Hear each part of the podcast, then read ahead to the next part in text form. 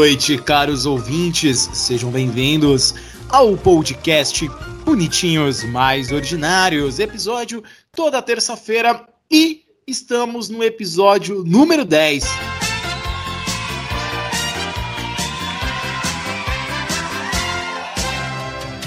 vai ser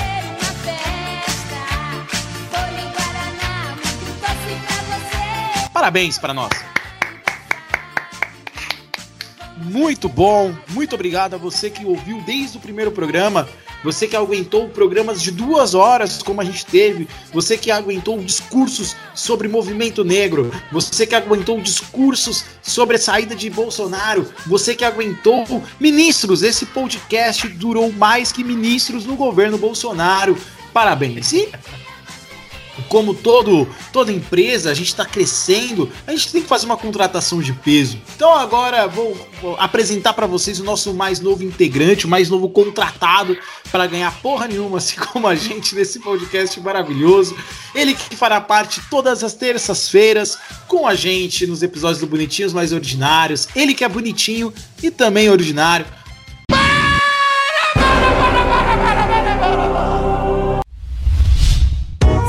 A iniciativa Podcasters Unidos foi criada com a ideia de divulgar podcasts menos conhecidos, aqueles que, apesar de undergrounds, têm muita qualidade tanto em entretenimento quanto em opinião.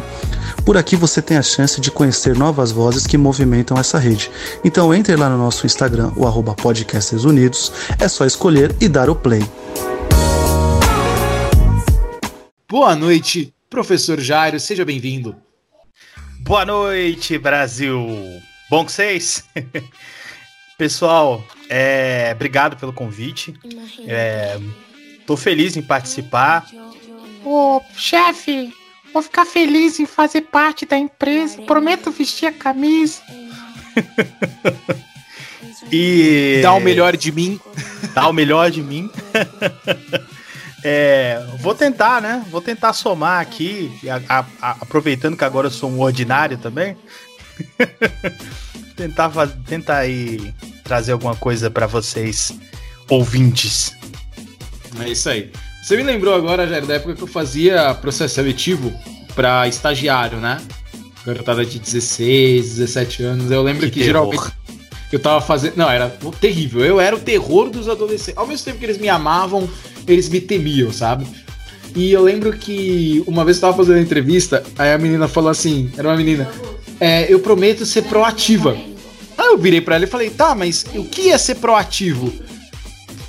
a ela ser ativa profissionalmente. Eu comecei- Putz, grilo.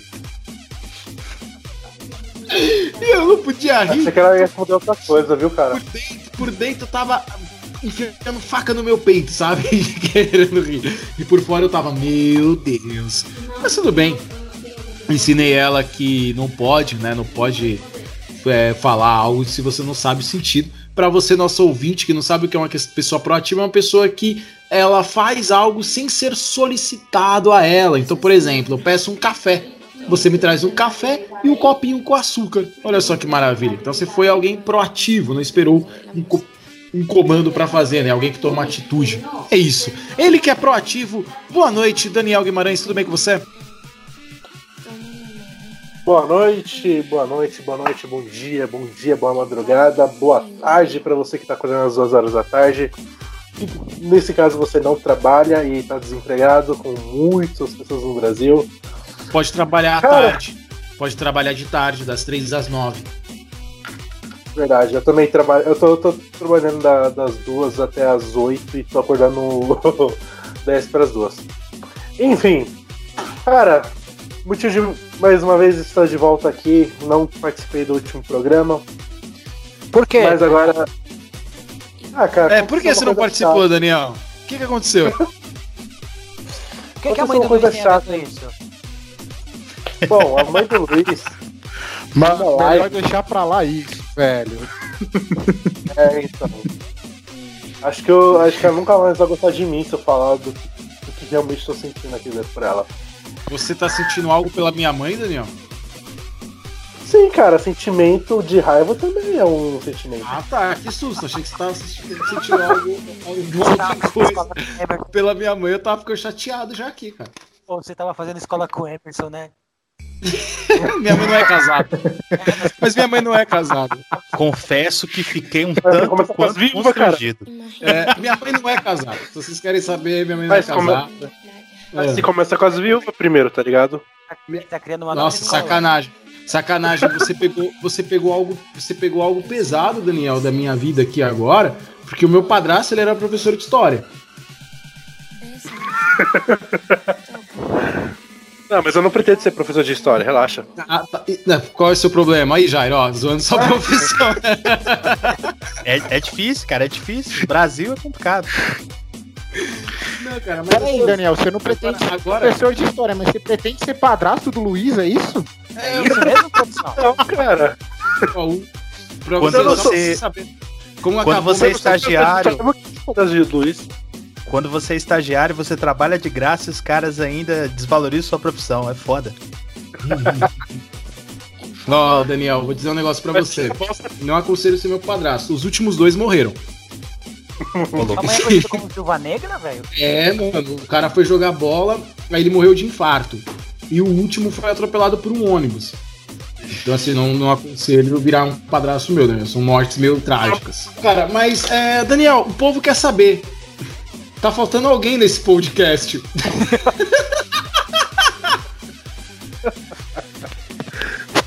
Cusão, cara. Vocês são muito cuzão, mano. Cara, caralho, o, o, Lu- o Luiz viu a palavra limite, ele cuspiu na placa e foi embora, velho. Boa noite, Gustavo Araújo. pariu. Tudo bem com você? Bom, depois, porra, depois dessa, boa noite, né? Boa noite aí quem tá ouvindo aí, esse podcast maravilhoso, cara. É, Dani, serão dias terríveis pra você, meu querido. Só isso que eu posso te dizer, cara. Mais um abração aí a todo mundo que tá na escuta. É, quero fazer aqui uma cobrança pública. Ô, Chris Brown, Chris Brown, eu te mandei uma mensagem perguntando se você conhecia o Naldo, meu querido. Até agora você não me respondeu. Então, E você lembra um pouco no do Naldo, né, aqui. ô, Gustavo?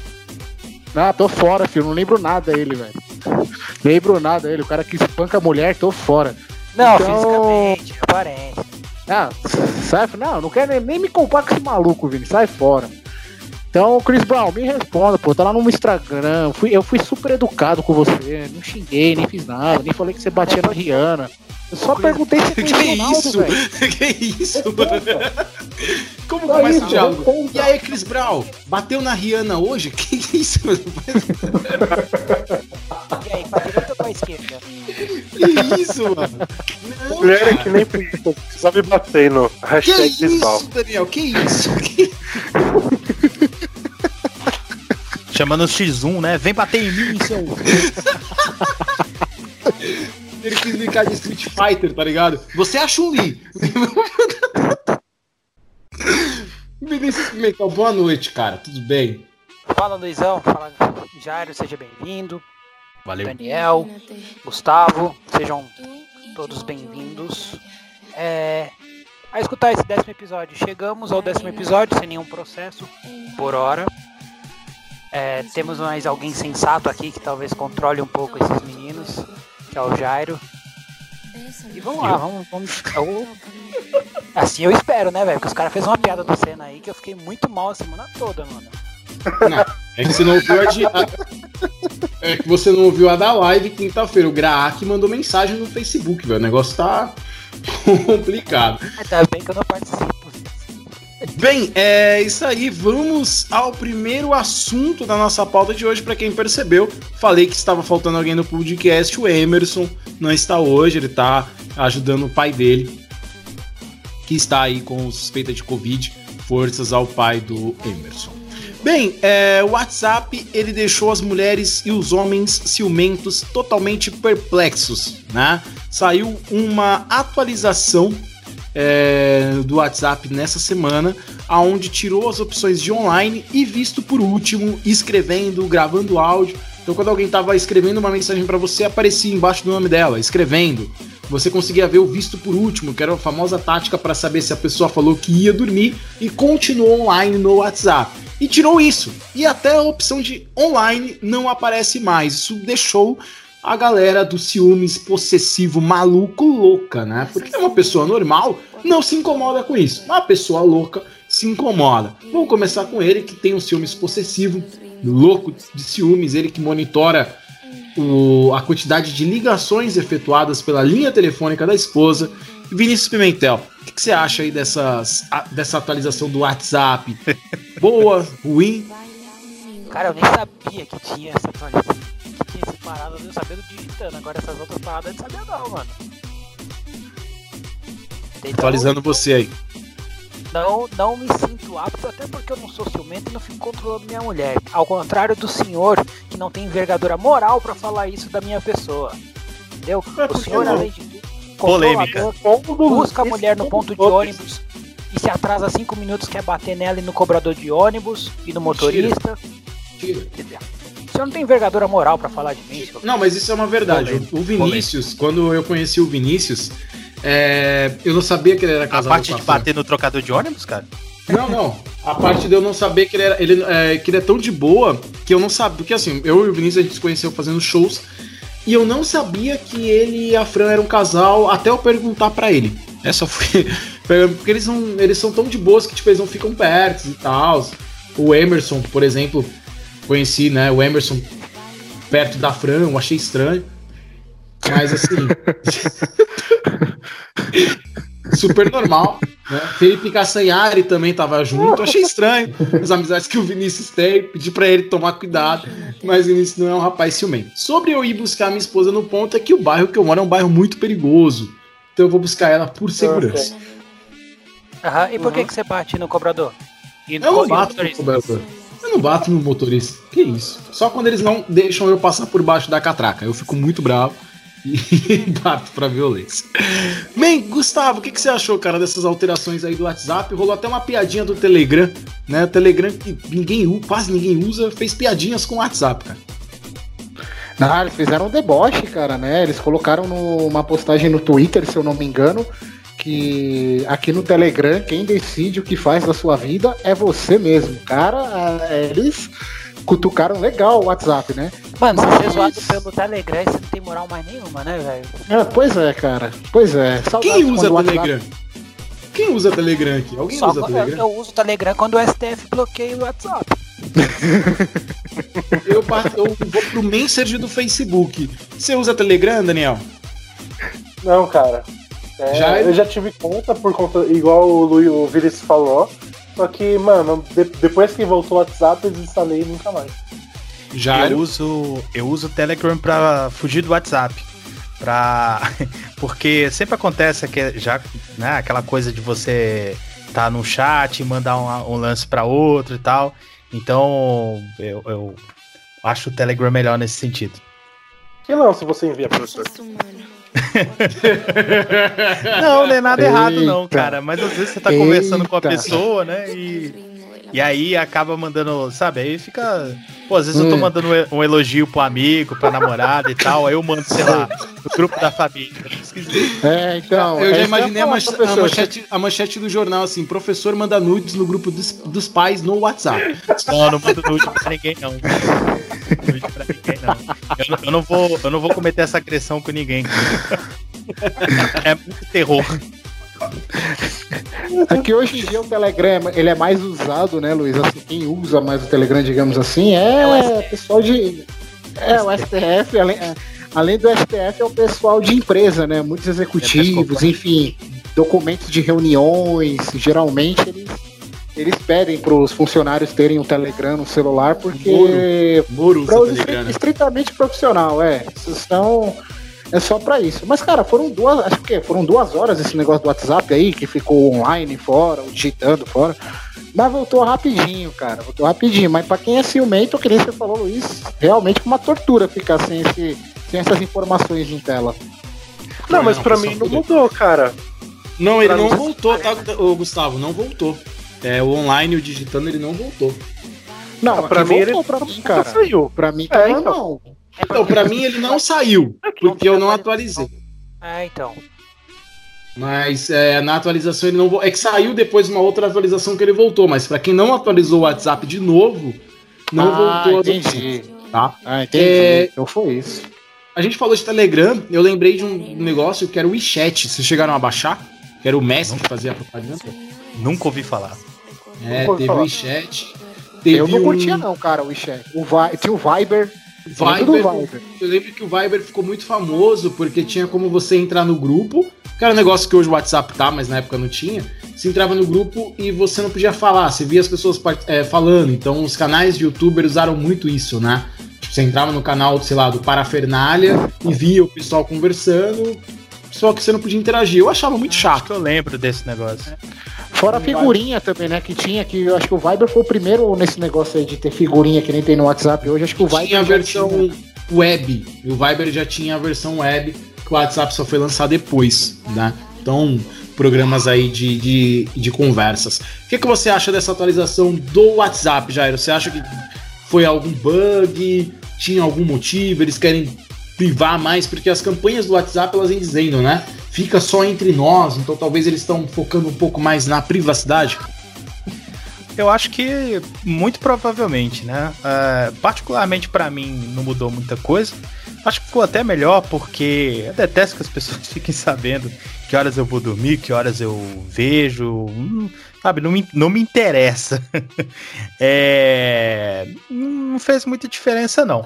Mas eu acho que é bacana. Eu acho que a- a- as pessoas elas estão olhando muito a vida dos outros. Então, um pouquinho de privacidade a mais não vai fazer mal a ninguém. Você comentou aí sobre atualizações do WhatsApp e há pouco tempo atrás saiu uma notícia, acho que semana passada, de que o WhatsApp estava com um projeto de uma atualização para efetuar pagamentos, é, envio de dinheiro via WhatsApp. É, aparentemente, pelo que eu vi aqui, esse negócio não deu certo. Parece que os bancos que dariam suporte, né, pro WhatsApp nesse sentido, desistiram. O que é ótimo, porque na minha cabeça a comparação óbvia foi com o sistema de mensagens chinês, o WhatsApp da China, que eu esqueci o nome agora, quem souber por favor me lembra, que basicamente é isso, é um programa, é um aplicativo de mensagens onde você pode fazer tudo, você faz tudo pelo programa, pagamento, paga conta, é, coisa do governo, etc. E reza a lenda que o governo usa isso para vigiar as pessoas, né? É o WeChat o da China, ou Jairo? Cara, eu não lembro, eu não lembro. Eu lembro que o WeChat ele era chinês, não sei se é esse, né? Bem, Daniel, o que, que você Mas, acha ô, aí, cara? Ô falar, Luiz, antes do Daniel falar, é, esse negócio aí que o professor falou, bem, bem lembrado do pagamento no WhatsApp, mas qual seria a moeda que rolaria no WhatsApp? Você pagaria 5 negões da piroca ou 10 gemidões?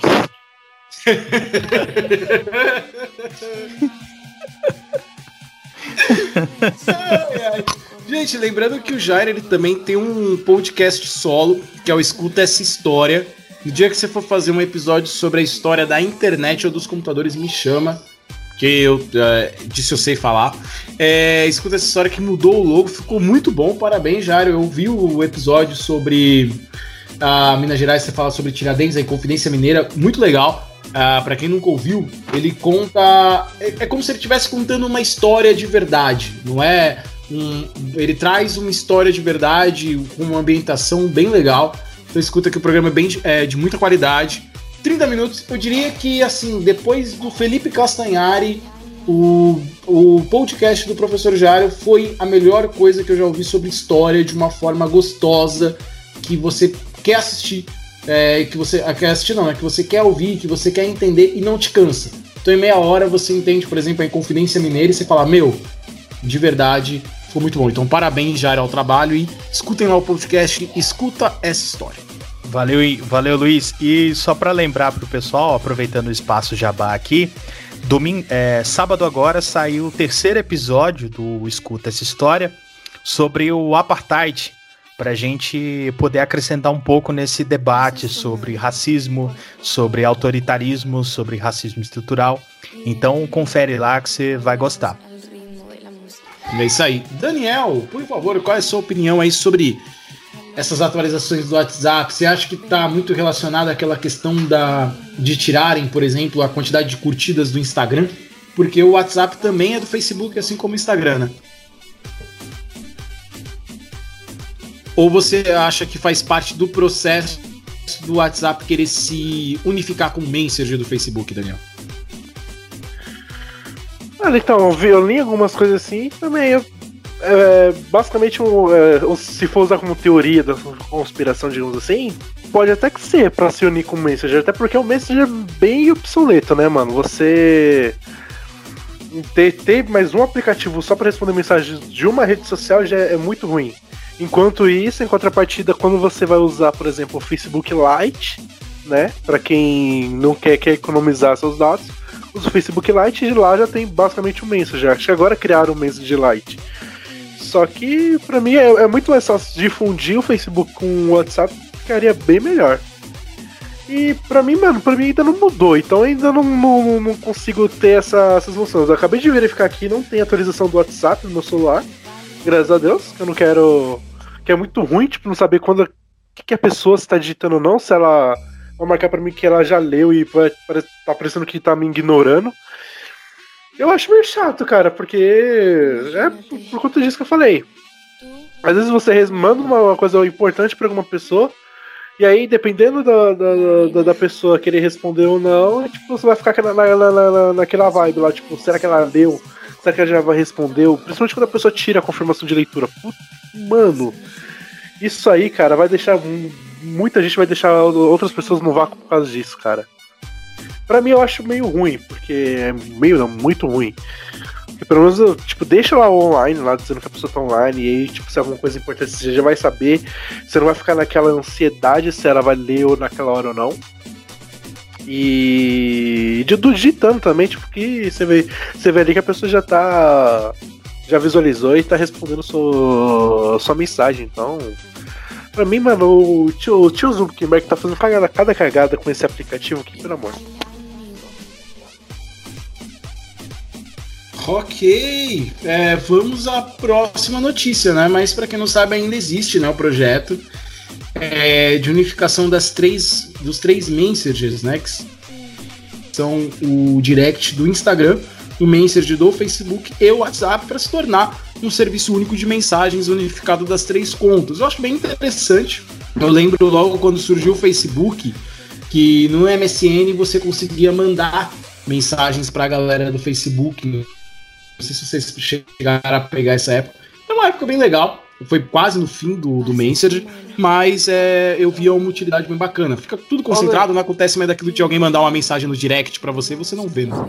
Exatamente. E eu acho que entra muito também, é, se acontecer mesmo essa junção das, dos três é, messengers, é, provavelmente vai entrar naquela questão de regulamentar, tipo, da pessoa ter que se cadastrar, um CPF para unificar as três contas, né? E com isso vai se matar muitos fakes também, né? Espero. Tomara. Tomara. Tomara que seja Agora já a questão isso é- daí. Agora a questão é, tipo, tem, a gente trabalha, o Brasil é um país que tem muita gente informal, que trabalha informal, microempreendedor e tal, que é autônomo. E muitas dessas pessoas têm contas. Se ela tem a conta dela particular, será que ela e ela não tem um CNPJ ou uma MEI, será que ela vai conseguir vincular todas essas contas?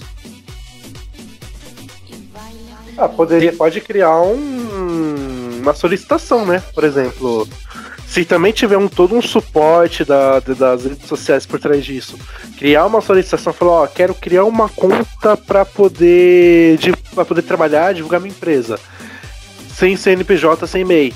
E aí, tipo, vai do, do- da reguladora poder aceitar ou não. Aí, tipo, aceita, vai. é, minha ideia é é o seguinte: aceita, aí verifica a conta daquela pessoa durante 30 dias. E aí, realmente, se ela tá fazendo um trabalho, ok, mantém. Agora, se ela criou, eh, se ela pedir uma solicitação pra criar um fake, já, já tira do ar, cara. Pronto. Tem um outro ponto aí que se refere mais à, à questão de mercado. Eu acho que unificar todos os produtos é, do, do Facebook talvez seja uma estratégia de mercado um pouco mais agressiva e não muito agradável do ponto de vista do consumidor, ou seja, nós. Porque veja, é, nem todos aqui consomem ou gostam, né? é, sendo mais simples aqui, de todos os produtos do Facebook. Por exemplo, é, eu uso o WhatsApp por uma questão de necessidade de trabalho. Ah, uso o Instagram porque eu realmente gosto, mas o Facebook, por mim, se dependesse de mim, não existiria. Então, uma unificação não vejo como uma coisa exatamente positiva, não. Eu acho que uma vinculação, uma vinculação para quem quiser, que eu acho que é uma coisa que já acontece, inclusive, com, a- com os produtos do Facebook, é uma saída mais viável, mais interessante. É, a questão do Facebook ele caiu é, é, em quantidade de usuários ativos, tá? Só para vocês entenderem, uma rede social é medida por dois tipos. É medida por usuários online e por usuários ativos. O Facebook é a maior rede com usuários online do mundo, porque todo mundo tá online no Facebook o tempo inteiro. E automaticamente o aplicativo do Facebook já vem na maioria dos celulares, você se cadastra lá, você tá online. Não quer dizer que você está ativo. O que é estar ativo em uma rede social? Está publicando, está curtindo, está movimentando. O Instagram hoje é a maior rede social com usuários ativos do mundo, tá? Lembrando que o WhatsApp não é uma rede social, ele é um chat, um dispositivo de mensagem, assim como o Message e o Direct do Instagram. Rede social é o Instagram, o Twitter e o Facebook. O Twitter é a rede social mais usada para se ler notícias e o Instagram é a rede ah, hoje, né, atual com mais usuários ativos. O Facebook ele vem perdendo cada vez mais e eles vêm tentando inovar, né? Vem tentando inovar, vem tentando buscar ferramentas novas para deixar o Facebook ainda atrativo para as empresas e para as pessoas, porque é o que dá dinheiro, né? A quantidade de usuários que você tem ativo. Mas hoje vale ainda a pena, né, em questão de marketing, você investir no Facebook e não no Instagram, pela questão de direcionamento. Facebook ainda muitas pessoas usam pelo computador, então elas vão clicar, vão ir para o seu site, vão comprar. O Instagram não tem, né? A maioria das pessoas usam pelo celular, aí às vezes elas não clicam porque vai abrir outro aplicativo, ou fica com medo de comprar, ou o site não funciona tão legal. Então ainda eu acho que quando eles conseguirem fazer esse ajuste no Instagram, eu acho que o Facebook aí vai a passos curtos caminhar para ser o novo Orkut. Bem, É o- vamos, pode falar. É o ciclo do mercado, né? As marcas vêm e vão e se não passar por uma repaginação, por uma, uma mudança estrutural, elas tendem a desaparecer ou ser substituídas por novas. É, é o mercado, é o capitalismo.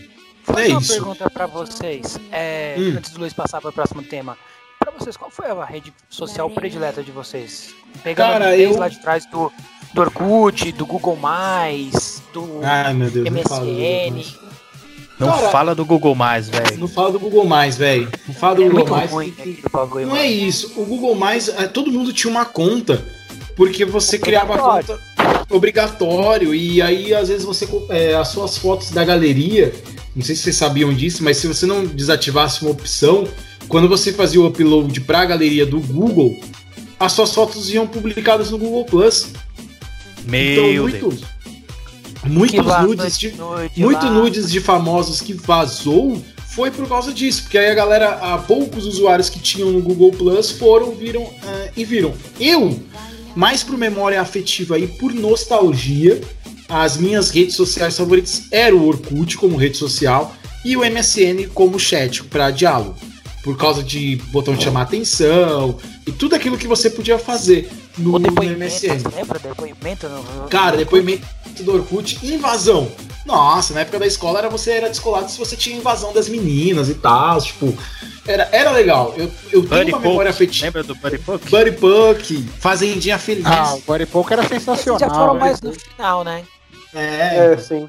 mas eu Não, acho que Mas é, minha conta do Orkut, por exemplo, eu fiz com convite ainda, era da época que tinha que ser convidado. Então eu acho que o Orkut, sim, eu- o por Orkut memória também. afetiva, por memória afetiva, junto com o MSN, são as melhores redes sociais. Não, acho que o Orkut. pra mim, O Orkut já foi melhor que o, o- que o Facebook é hoje, mano. É que o, o que aconteceu com, com o outro? É que o Google deixou o Face- o Orkut de lado E o Facebook só foi crescendo, tipo, em questão de design, algum, colocando algumas funcionalidades a mais. E, e aí a galera toda foi gostando dessa nova novidade e foi migrando pro, pro Facebook, cara. Porque hoje tá praticamente. O Facebook hoje tá virando um Orkut que quando, quando era quando o Google deixou de lado a rede social, tá ligado? Sabe o que, que acontece? O brasileiro eu- eu consegue vou falar estragar qualquer rede social. De fato, mano. Fato, fato. Vídeo Twitter. Vídeo Twitter. Twitter, mano, o, o Luiz citou o Twitter pra ver notícia. Cara, você lê uma notícia e embaixo dela você vê uma, uma série de, de hate, cara. De Já tá cancelar errado aí. isso, aquilo. O Cara, é, é- Twitter é uma coisa muito fácil de você fazer uma conta fake, tá ligado? E depois começar a disseminar o ódio, isso, aquilo. Cara, e existe leis no Brasil pra regular essas coisas. Só que, mano, é obsoleto, sabe? Tipo, não, não funciona. O mais legal do Twitter é que no Brasil ele é muito utilizado por garotas de programa. Não sei se vocês sabiam disso, mas garotas de programa, nam- namoradinhas de aluguel, elas usam porque o Twitter ele não, não existe uma, uma política de privacidade. Então, se você postar um vídeo pornográfico no Twitter, a sua conta não vai ser bloqueada. Só se algum usuário denunciar. Então, é, muitos casais que praticam swing também utilizam o, o Twitter, né? Lembrando que tem o Sexlog, que para quem não conhece é a, a maior rede social que foi é, é, desenvolvida por um brasileiro também do mundo. É uma rede social para sexo, né? Uma rede social para as pessoas trocarem ideias, fazerem chamadas. É uma rede social muito conhecida é, e que tem muitos usuários ativos também, principalmente no Brasil, que o Brasil é um dos países E passivos também. É, passivos também. O Brasil é um dos países que mais consomem conteúdo pornográfico na internet. Aí, a nível de curiosidade. Eu não sabia de nada disso. É, então, viu? Se matricule Mas- no Ah, curso. mas esse do Luiz não é surpresa pra gente que ele saberia É. isso. Lógico, eu sou um professor de informática, um professor de tecnologia. Eu tenho que Ele conhece todos os dados, os números, né? Conheço, conheço os números, conheço as Eu informações. Ah, principalmente os dados. Ah, os dados ele manja. Os dados ele, olha, falou de dado é com ele né? mesmo, velho. É lógico, São um comentários. especialista, especialista em banco de dados.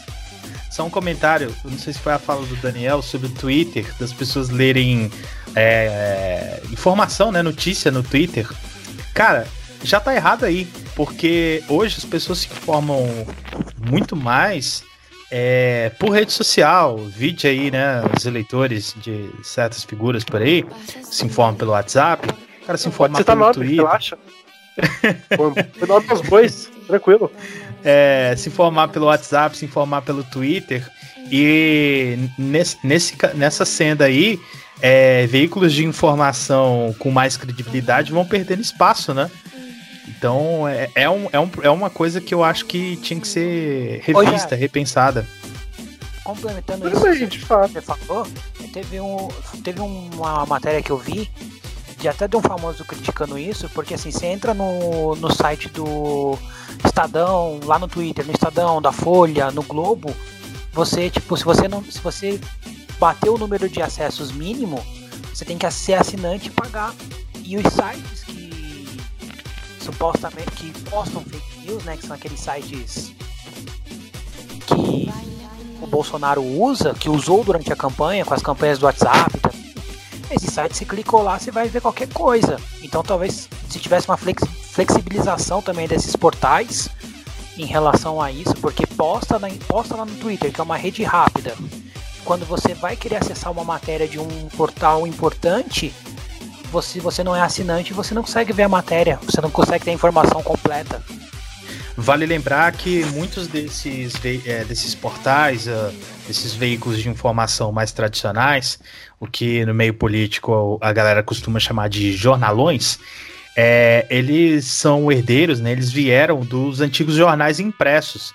Então há ali toda uma tradição ainda que talvez é, pudesse ser revista, né, se adaptando-se à, à nova realidade dos consumidores de- de informação. De informação, vamos à treta da semana. Notícias pro Gustavo Araújo, ele que é o nosso. Ele conhece a vida dos youtubers. Vem! Pra quem não conhece, uma moça chamada Antônia Fontinelli falou que existe uma grande rede de pedofilia nos youtubers aí, pegando a onda do- daquele todo o processo do PC Siqueira, que eu acho que a gente ainda. A gente ainda não pode comentar, porque ficou muito obscuro, né? Meio que sumiu a, a informação, ninguém mais falou sobre o caso, é, o canal sumiu, o Rafinha Bastos postou um vídeo falando sobre, depois seguiu postando normal. O PC Siqueira excluiu a publicação que ele falava que era fake. Depois postou algumas mensagens falando que não ia se matar. Bem, a gente não sabe ao certo o que aconteceu, então fica muito difícil é, falar sem ter informação. Mas Antônia Fontinelli, pegando essa linha, falou que existe uma grande rede de pedofilia entre os youtubers e que um dos principais donos dessas redes seriam os irmãos Neto. O Felipe Neto, que tem como público-alvo adolescentes, né? E o Lucas Neto, que hoje é o maior youtuber infantil. Eu digo sempre com a minha esposa que ele é a Xuxa dos tempos atuais. É, meu filho assiste Lucas Neto, eu assisto Lucas Neto. Confesso que logo no começo dele no YouTube era muito ruim, era algo que você olhava e falava, meu Deus do céu, que coisa idiota. Mas hoje é bom. É, ele fez, faz os filmes, os filmes são legais, as músicas são legais. Ele fez um vídeo essa semana falando sobre é, o estudo de casa, então simulando o estudo de casa. Então é algo legal que você mostra pro seu filho e fala, ó, até o Lucas Neto tá estudando, então tem um, um dia que ele ensina a profissão do policial, a importância dos policiais. Então é um, é um conteúdo que, ao meu ver, como pai, eu gosto que meu, meu filho veja. Não muito, porque senão as crianças elas começam a imitar o Lucas Neto, aí esse é um problema, mas isso é só você dosar também, né? Pelo amor de Deus. Mas é um conteúdo interessante que eu acho que vale a pena a criança assistir. Eu gosto de dizer que ele é a Xuxa dos tempos modernos. Bem, ok. A Antônia Fontinelli falou, pegou alguns vídeos falando que eles estavam aí é, cometendo pedofilia e etc. E o Felipe Neto e Lucas Neto processaram ela no valor de 200 mil reais de indenização, 100 mil reais para cada. O processo foi, eh, foi movido após uma publicação da Antônia Fontinelli nas redes sociais, onde ela compilou alguns vídeos dos youtubers e acusou de, poder- eh, de pedofilia. A frase dela dizia: Podemos chamar esse vídeo de incitação à pedofilia a olho nus, questionou ela. Felipe e Lucas Neto são dois irmãos milionários, um deles faz dinheiro com crianças e o outro com adolescentes, cujos pais ignoram o que os seus filhos consomem na internet, completou Antônia Fontinelli falando sobre os irmãos. Bem, Aí ela pega, por exemplo, um suposto vídeo é, que o Lucas Neto tá com uma, é, com uma garrafa na boca, é, mas aí o vídeo é cortado. O Lucas Neto fez um vídeo essa semana postando que a garrafa era feita daqueles açúcar que se usa no cinema, sabe? Pra quando você vai bater um objeto em alguém, etc. E aí ele realmente morde porque é uma bala, né? É, e essa é toda a treta. Eu hoje não consumo, não consumo Felipe Neto, eu acho que é, o tipo de conteúdo que ele faz não é interessante. Não gosto do, do tipo de conteúdo atual dele. Até porque ele é um cara no, no Twitter e ele é outro cara no YouTube. Então ele é um retardado no YouTube que joga Minecraft e no Twitter ele é um conhecedor de política. Então eu acho que é um. São duas pessoas muito distintas, sabe? Que eu não consigo saber quem é o Felipe Neto de verdade. Né? Se é o cara que fazia ou não faz sentido, ou se é o cara que pagou para alguém construir aquela né, Minecraft para ele. Então é difícil entender. Já o Lucas Neto, eu vi os vídeos é, que, a, que a Fontenelle falou, eu vi a explicação dele. E, de verdade, não vejo nada demais. É, eu acho que o conteúdo dele, sim, é bom. Ele sofre ainda muito pela visão que as pessoas criaram dele antigamente e acabaram não vendo o conteúdo novo, né? Que é um conteúdo bacana. Mas é, é isso, essa é a minha opinião sobre o caso. Professor Jairo, você que trabalha com, com adolescentes, não sei se eles, é, talvez pela idade dos seus alunos, eles devem acompanhar mais o Felipe do que o Lucas Neto. O que, que você acha sobre toda esse- essa situação, cara? Tem um conceito que eu, que eu que eu uso, que eu gosto muito. Eu não sei se foi eu que inventei, provavelmente não. Que é o conceito de responsabilidade no discurso. Então, o que, que é isso? Quando você fala para um público, seja um público de 5, de 10 pessoas, uma sala de aula, ou mesmo em rede nacional, você tem que ter responsabilidade no que você fala. Você tem que ter cuidado com o que você fala. É, eu me recordo muito de reclamar bastante do daqueles jornais sensacionalistas ao estilo do Datena, não sei se vocês se recordam, é, em que nos programas é, falava-se, acusava-se muito é, em, em casos em que o, o acusado, no caso, ainda era um, é, ainda não, não era condenado. É, Fazia-se. Faz-se ainda, não sei, há muitos anos que eu não assisto esse cara. Ah, Faz-se muito julgamento de valor. Ah, eu, por exemplo, que sou ateu, via o, o cara falar que determinados crimes eram falta de Deus no coração, enfim. Eu acho que tudo isso é uma questão de irresponsabilidade no que se fala. Você não presta atenção no que você está falando pro teu público. Só que as palavras, elas têm poder, né? Quando você fala, quando você é um influencer, eu não gosto muito desse termo, é, as tuas palavras podem, podem influenciar atitudes e comportamentos das pessoas. E se essa, se essa moça tem uma. Eu, eu não sei exatamente o que ela faz, por isso que eu tô falando moça. É, na verdade, eu não conhecia ela até, até a, a formação da pauta do programa.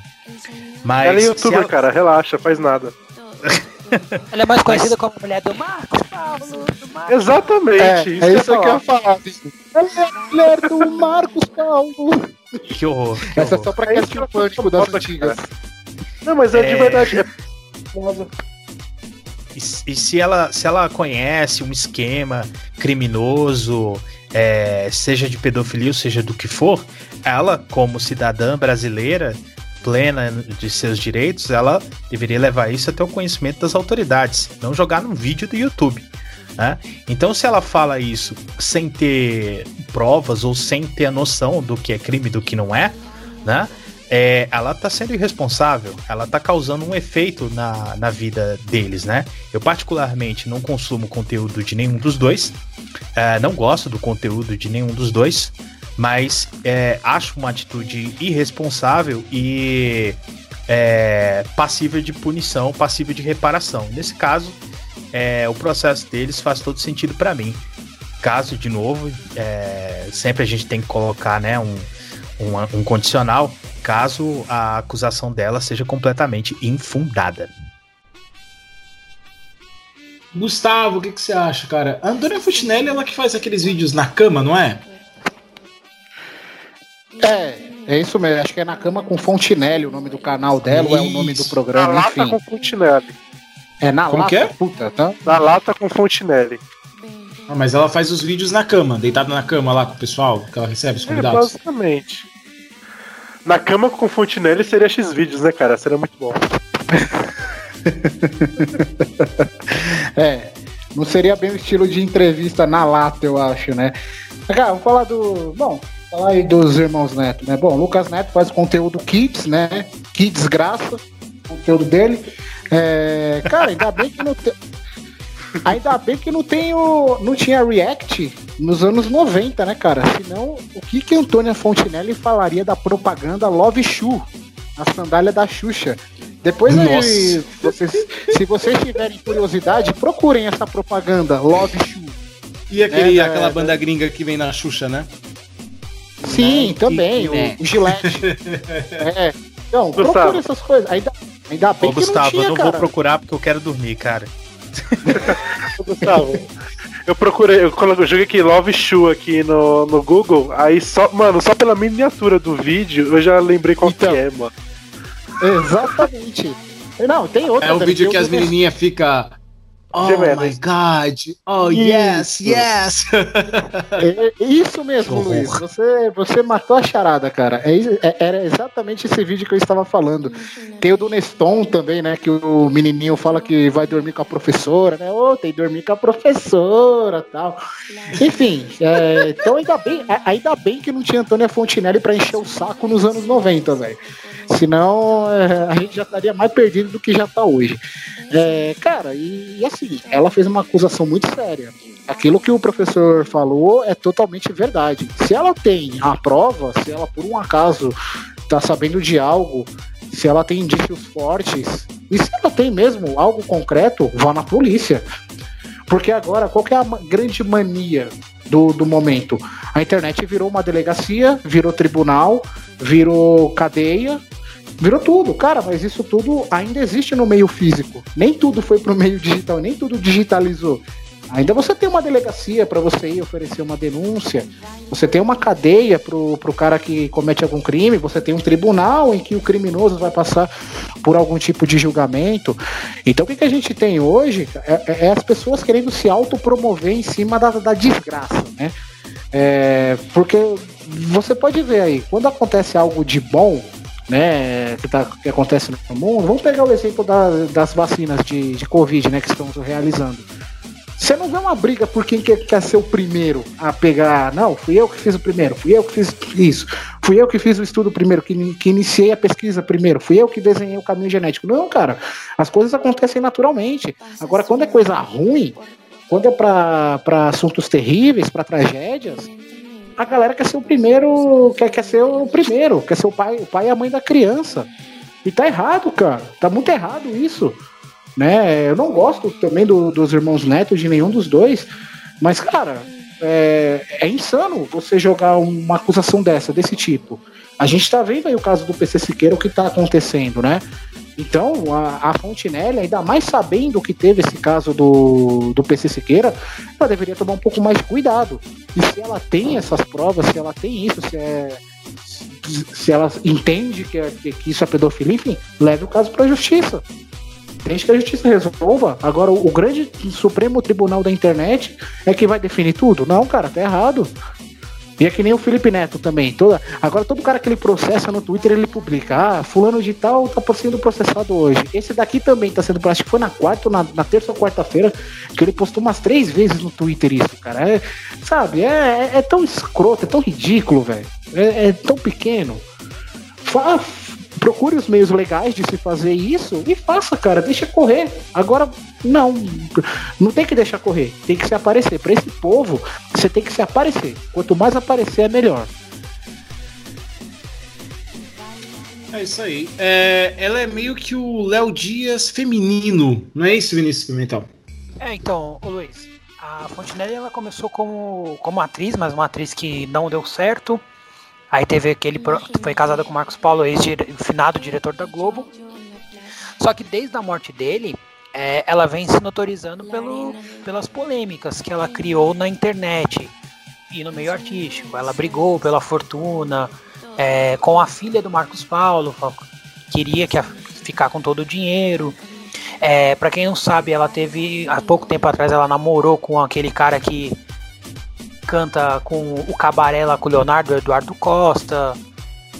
Então, a minha, a minha pergunta é: será que não tem um pouco de política nisso? Porque a Antônia Fontinelli ela é declaradamente eleitora e apoiadora do presidente da República. E o Felipe Neto, os irmãos Neto, são declaradamente oposição ao presidente da República. Então, será que não é um pouco uma estratégia desses apoiadores, desses influencers é, bolsonaristas para denegrir essas pessoas também? Porque tudo parece que tem a ver um pouco a política, tem a ideologia de direita, de esquerda, de bolsonarista, não bolsonarista no meio. É, é bem isso. Daniel, você já deu sua opinião, cara? Não, não- não me recordo aqui, tô ficando velho. Eu não. Então, por favor, dê a sua opinião. Você acha da Antônia Futinelli bonita, magra? bo- Não, brincadeira. O que você acha de toda essa situação, cara? Eu acho que um crime de pedofilia pra alguém que trabalha com criança é uma acusação muito grave e uma é gravíssimo, cara. dos piores crimes. Uma coisa é eu falar, sei lá, o cara traiu a esposa. Outra coisa é eu falar que você participa de pedofilia. Na minha opinião, é o pior crime que existe. É um crime que, que deveria ser inafiançável, sabe? É, eu não, não sou um cara que defende a, a- pena de morte, mas eu acho que pra crimes de pedofilia, cara, é um negócio que, principalmente eu como pai, que, cara, não dá, não dá para você pensar. Então, assim, uma acusação dessa não pode ser feita assim, né? Ah, vou jogar essa acusação e não vai acontecer nada. Tudo que você fala tem uma consequência. né? Exatamente, não, não só pedofilia, como estupro também, para mim deveria ser crimes, cara, que, mano, foi comprovado que realmente fez, cara, é 50 anos de cadeia, no mínimo, cara, no mínimo. Pra mim são crimes abomináveis que, que são que, que deveriam ter penas muito duríssimas para esse tipo de pessoa. E, e no caso né, da justiça brasileira, ela prende, joga na cadeia com. Dependendo da situação da carcerária também do, do local onde o cara foi preso, o cara também é morto lá dentro da cadeia. Então, né, a justiça faz uma parte, os bandidos lá dentro fazem outra.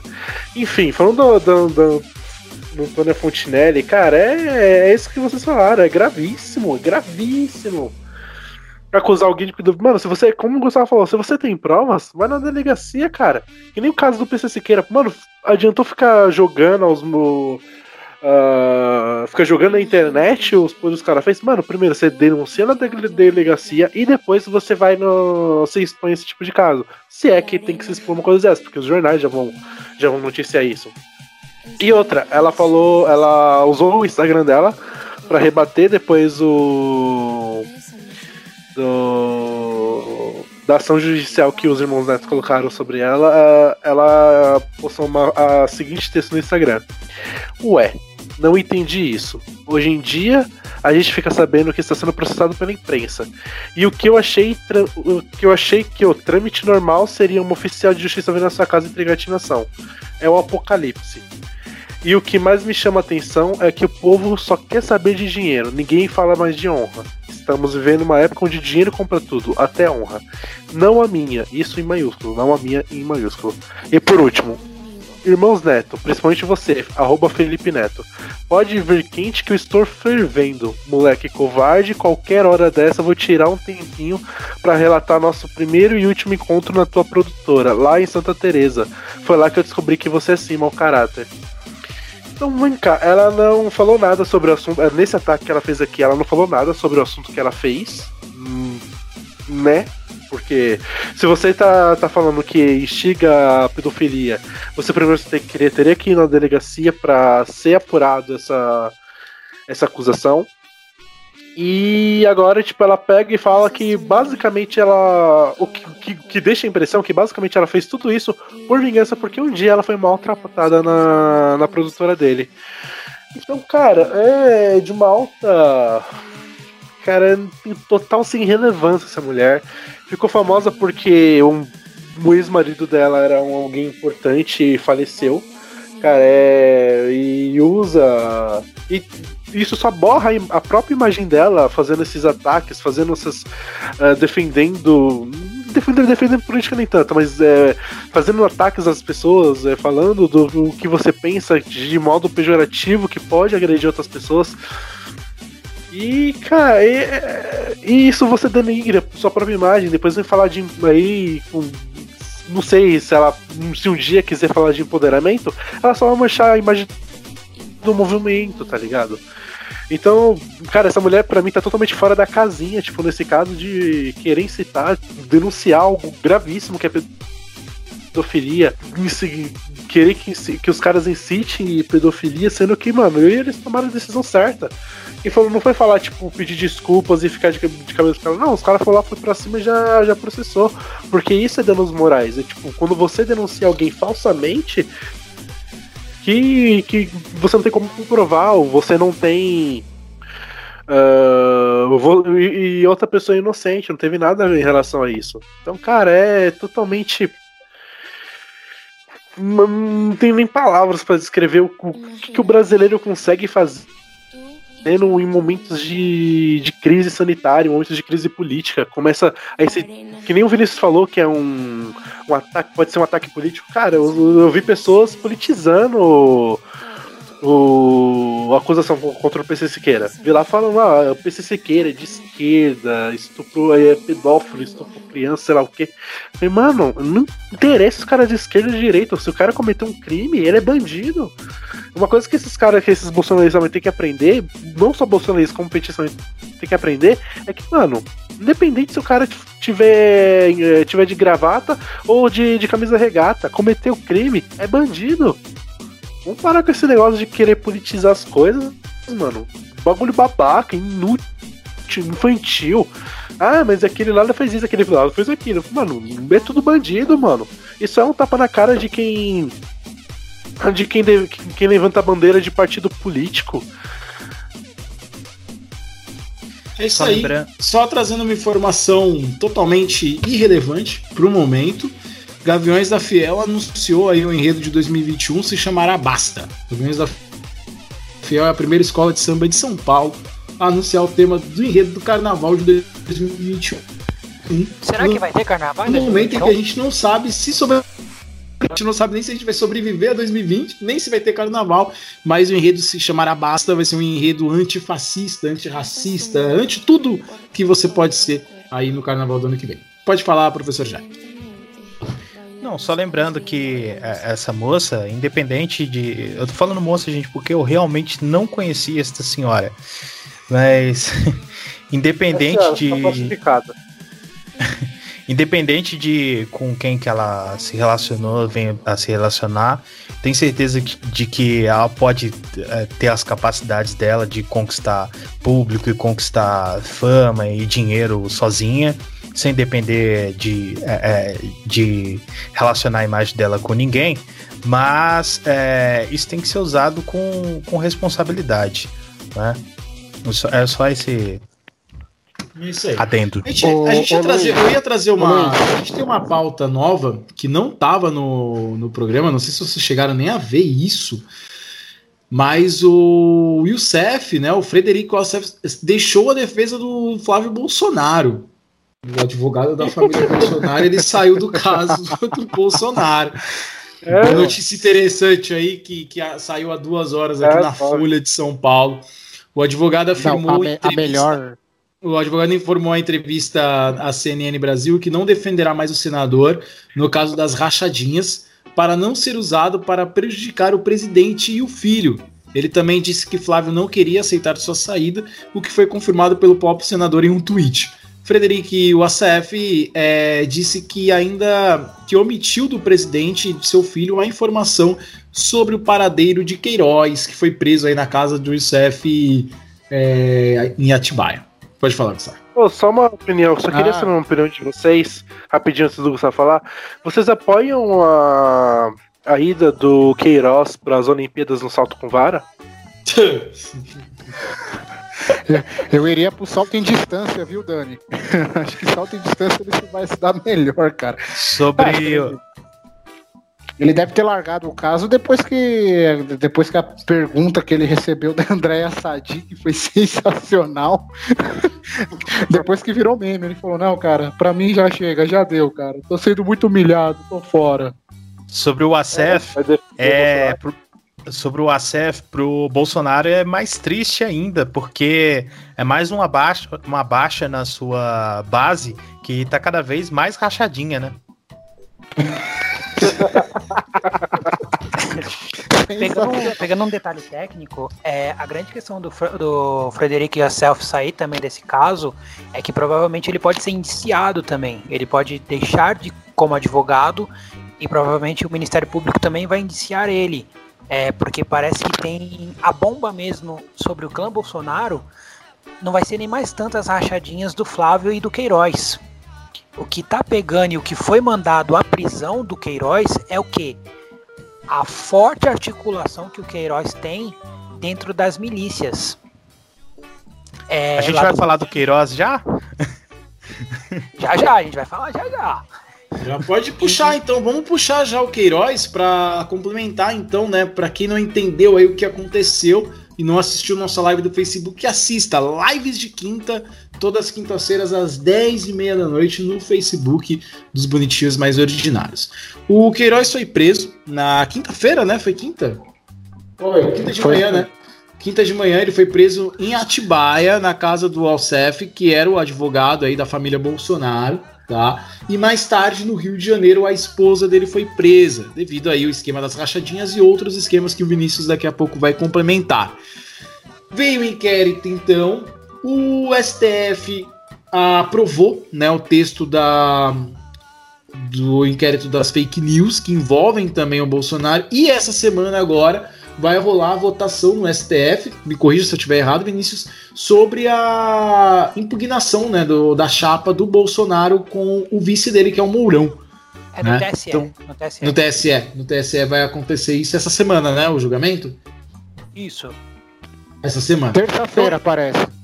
É, terça-feira, no dia que sair o episódio. No dia desse episódio, vai, vai saber aí, quem sabe, uma live aí extraordinária em comemoração ao impeachment do Bolsonaro. Bem, é, e aí o, o advogado da família Bolsonaro saiu, que era o dono da casa em Atibaia, que falou que não sabia. Já conheço esse discurso. Ele não sabia que o Queiroz estava na casa dele. O caseiro sabia que o Queiroz estava lá, o dono da casa não. Ah, Vinícius, pode seguir, cara. Vamos, vamos, Então, vai. Ô, Luiz, é, e pegando assim, parece que a grande bomba no clã Bolsonaro vai ser essa questão da articulação do Queiroz e do Flávio com as milícias. E sobre o inquérito do TSE, não é que vai ser caçado a chapa. É, o que está em votação e que está ganhando por enquanto é o quê?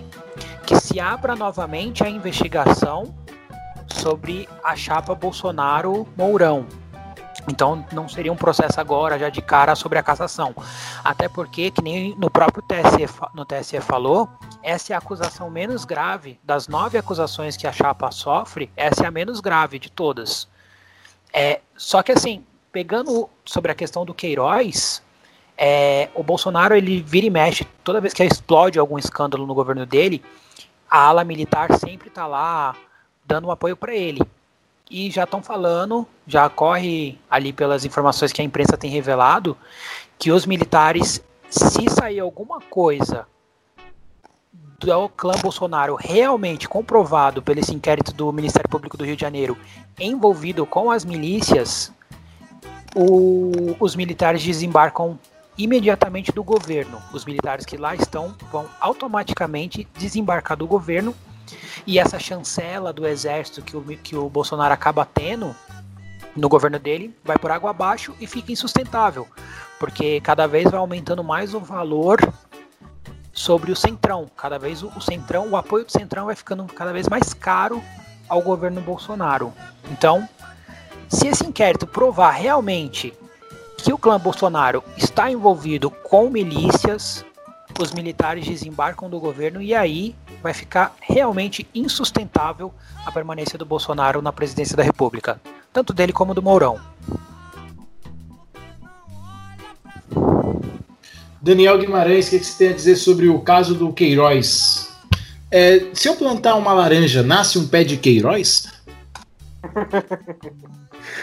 É, cara. E, se nascer um pé de Queiroz, o dono vai falar que não sabia que ele tava aqui. tava lá. Cara, é totalmente- seria Aí você não tem explicação. Seria, seria o- as- os amigos do Queiroz que não sabiam que ele estava na casa, é, que nem o Whindersson que não sabia que o Vitão pegava a Luísa? Pois é, mano. Porque, mano, é, é- Cara, é o Brasil, né, velho? É Brasil, onde tipo, a gente cansou já de falar aqui, a gente, a gente tá numa crise de saúde, crise de saúde mundial. A gente conseguiu entrar em crise de política. E possivelmente a gente vai ter. Eu torço para que isso aconteça. Vai ser ruim, vai ser ruim pra história, sim, vai bastante. Mas eu torço bastante para que tenha, aconteça um pequeno impeachment lá pro nosso presidente, que o que também tudo que tiver que passar para afastar também o Mourão do, do, do cargo, que eu acho que o Mourão seria menos pior que o Bolsonaro no- hoje sendo presidente, eu acho. Mas também ninguém quer ver ele lá, queria ver ele lá como presidente do país. Então, cara, vamos torcer para que tudo dê certo aí, de tudo que acontece, de, do, do- do- da questão da cassação do STE, da, quer dizer, da, da investigação primeiro, depois da cassação do STE com, com a chapa dele com o Mourão. Porque, mano, não, não dá mais, cara. Aí vem os, vem os gados falando, ah, mas na, no, no governo Lula se mudou sei lá quantos ministros durante o. Só que o governo Lula, cara, o Lula passou só por uma crise de, de pandemia onde já, existia- já, opa, onde já se existia vacina. Então, tipo, foi, é lamentável perder do, duas mil vidas? Sim, não tô, não tô passando pano pro Lula. Ele também cagou na questão da, de, de controlar uma, uma pandemia. Na epidemia que ainda era na época, né? Eh, Só que, mano, tipo. A gente passou, teve, sabe, teve a Dilma, ela foi tomada por impeachment e agora porque ninguém mais aguentava uma mulher sendo controlada por outras pessoas no por trás dos panos. E só que, mano, a gente ainda era muito mais feliz lá naquela época, tá ligado? O a questão do Bolsonaro hoje, cara, é ridículo. Você não tem sustentação. Os caras estão buscando argumento pra querer legitimar as cagadas que ele falam, legitimar, é, tirar o foco do, do Queiroz sendo preso. O, o, o cara, quando, quando a polícia chegou na casa deles, vocês viram o vídeo, né? A polícia chegou na, tá na casa dele do, do Queiroz, ele só tá olhando pra baixo aceitando a prisão, mano. Porque ele sabe que ele fez cagada, mano. E tenho certeza que se espremer essa laranja dele aí, ele vai soltar muita coisa. Que nem a gente falou na, na live de na quinta-feira. Ele vai soltar muita coisa, porque ele não. Pra mim, ele não tem cara que não vai aguentar por muito tempo segurar essas bombas, tá ligado? E espero que realmente ele não segure, cara. Se tiver bomba mesmo pra soltar contra a família Bolsonaro, cara, tipo, se, se, se os gados falam tanto que querem a verdade, querem a justiça, cara, se, se tem algo muito errado acontecendo, que a gente não pode falar que tem, porque seria falsa acusação, porque a gente ainda não tem provas, ainda não foram, não, não foram descobertos nada incriminadora contra esses caras, tirando os, os, os processos que já, que, que já existem, que ainda estão em andamento para provar a verdade ou não, cara, não, não tem mais como legitimar, não tem mais como falar que tá sendo um bom governo, isso, aquilo. Sabe, os caras tentam forçar Dani. uma coisa que já, já, já não fala mais. Fala aí. Ô, Dani, é, é que assim, o clã Bolsonaro, ele foi durante 28 anos, é, ele sempre foi notorizado como um- o baixo clero. Então ele, essas acusações que tem geralmente contra o, clã Bolsonaro são acusações de deputados de baixo clero, que é rachadinha, que é funcionário fantasma. Você não vê o clã Bolsonaro envolvido nos grandes escândalos. Então todas as investigações que vão vir contra o clã Bolsonaro vão ser sempre de supostos crimes menores, até pela índole do clã, que é um clã de baixo clero, sem relevância nenhuma, nunca teve relevância política. A questão, o Queiroz ele vai abrir, um, mo- vai abrir a boca em algum momento. É, ou vai ser Sim. na hora que a mulher dele for presa, ou vai ser na hora que a filha dele realmente falar. Porque assim, parece que a grande questão que falam que o Queiroz ele é mais envolvido com o Flávio Bolsonaro, com a, com a manipulação do dinheiro do Flávio Bolsonaro. Mas que a filha dele, a Natália, ela pode abrir muito mais a boca em questão ao presidente. O presidente ele não é réu em nenhum inquérito até agora, mas pode, pode acabar virando réu em algum inquérito perante as acusações dela. Então, assim, a- o, o clima político tá tenso, tá cada dia pior no Brasil, e as bombas vão surgindo. Pra você ter uma noção, a gente na quinta-feira teve a prisão do Queiroz e foi se comentar em algo sobre a demissão do ministro da Educação no final da tarde, assim, comentaram só pra não passar despercebida a notícia, porque o foco era o Queiroz. E outra vez, você falou que são bombas, né? pra mim ainda são. É uma linha gigante de, de, de um barril de pólvora que só tá eh, esperando chegar no ponto final dela e explodir tudo de uma vez, cara. E, mano, a gente já não tem. Eu, eu principalmente eu, já não tenho mais palavras pra tentar explicar ou argumentar aqui, porque, mano, todo mundo já sabe.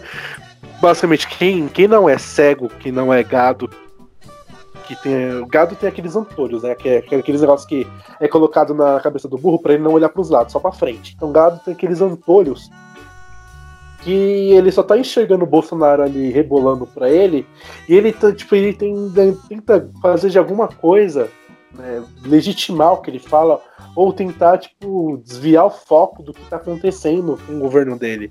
Que, cara, tá um governo indo, indo nas ruínas, cara. Eu, tipo, não imaginava, não imaginava que. Eu já imaginava que ele era ruim, mas não imaginava que ia só cair tanta cagada em tão pouco tempo diante da, do governo dele. Então, mano, pra mim ainda só vai, vai ainda sair muito mais coisa essa semana. A gente já teve uma vitória enorme, linda de se ver, que foi aquela, na, aquela inverno lá do- dos 300 do Brasil sendo presa. Cara, pra mim isso Cara, foi muito lindo.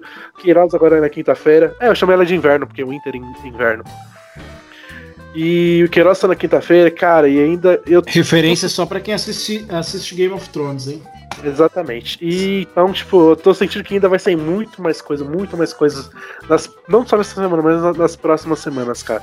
Torço pra que essa. que esse sentimento seja, seja validado.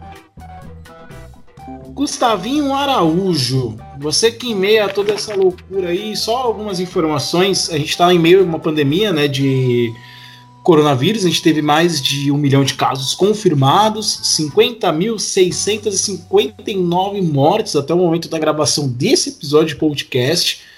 O estado com o menor número de mortes é o Mato Grosso do Sul, 39 mortes apenas, seguido de Tocantins com 152 mortes.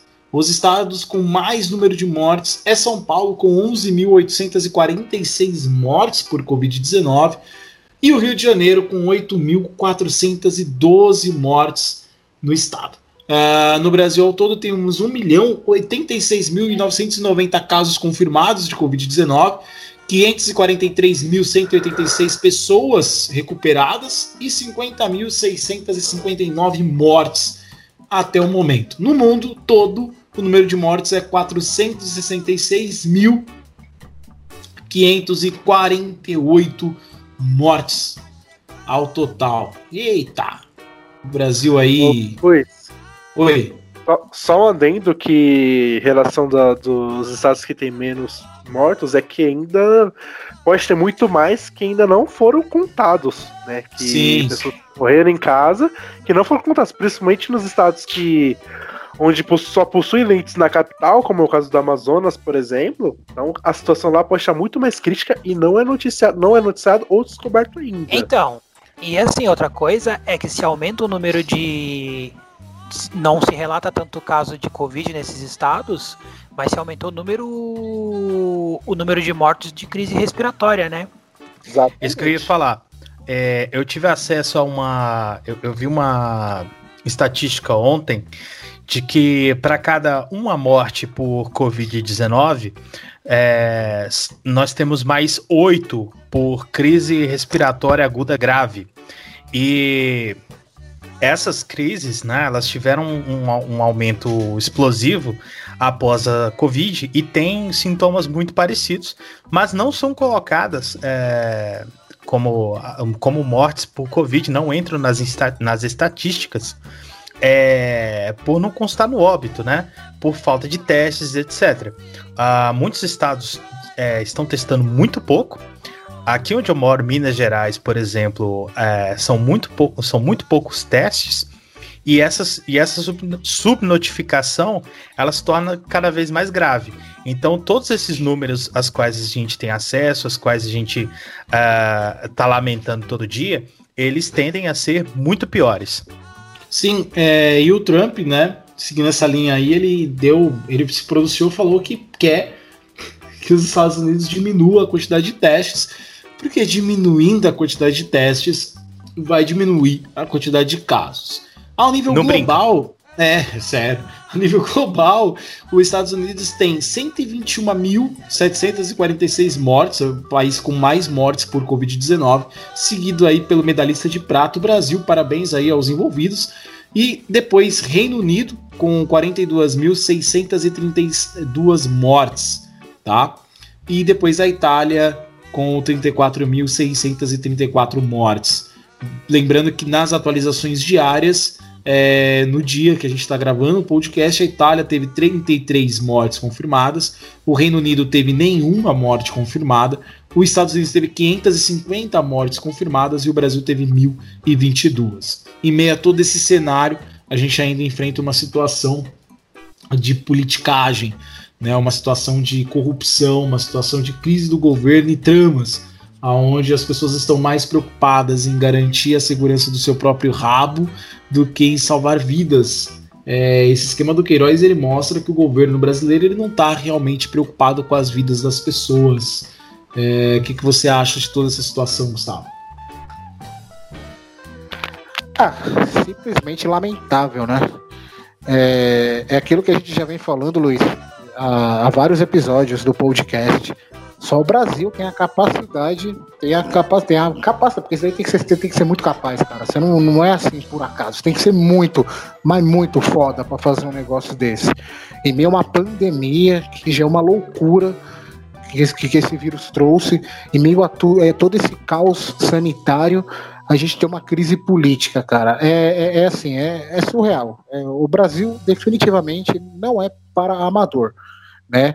E, cara, a expectativa é que nem vocês falaram, o Dani falou, o Vini falou, é pelo tão esperado depoimento do Queiroz, né?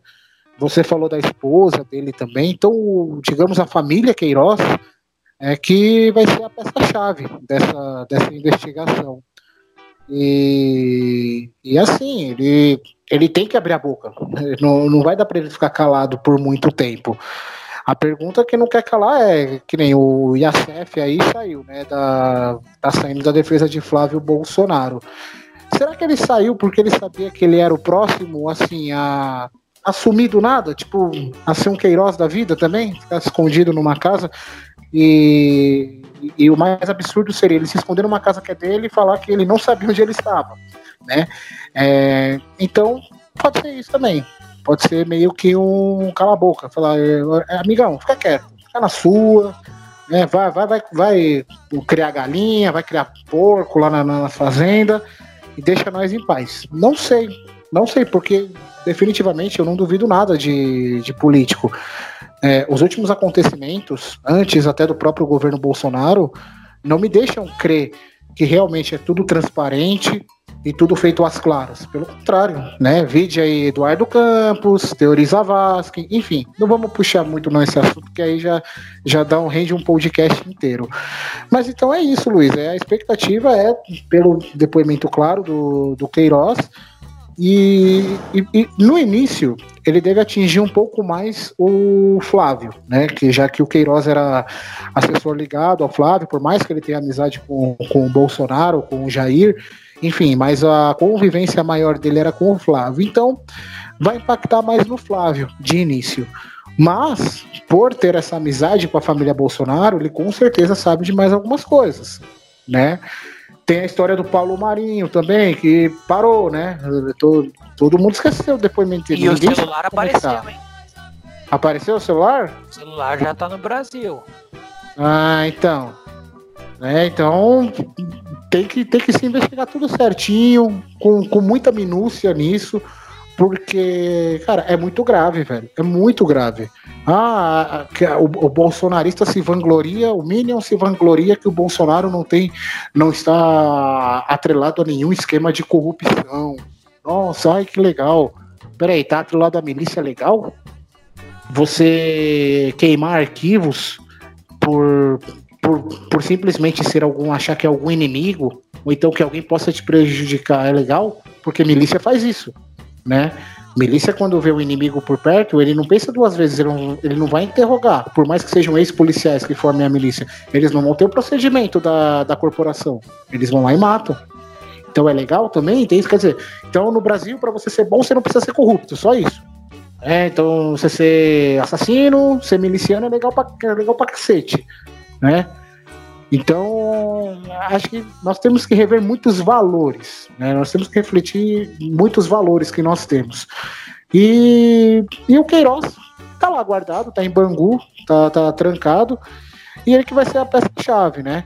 Agora, em relação à, à chapa aí, Luiz, do, do, do TSE, é que nem o Vini falou, isso seria um pontapé inicial, né, para uma possível impugnação, o que eu acho que vai ser difícil, sinceramente. Eu acho que não, isso não deve passar, até porque para, eu acho que vão dar um jeito de não aumentar ainda mais essa tensão entre STF, entre Poder Executivo, enfim. Eu acho que eles vão meio dar, jogar para debaixo do tapete, sabe? E acho que ali o único que tá com afinco, né, de, de fazer algo é o Alexandre de Moraes, pelo jeito, né? Parece que ele quer a todo modo, a todo custo, partir para cima da- do clã bolsonarista.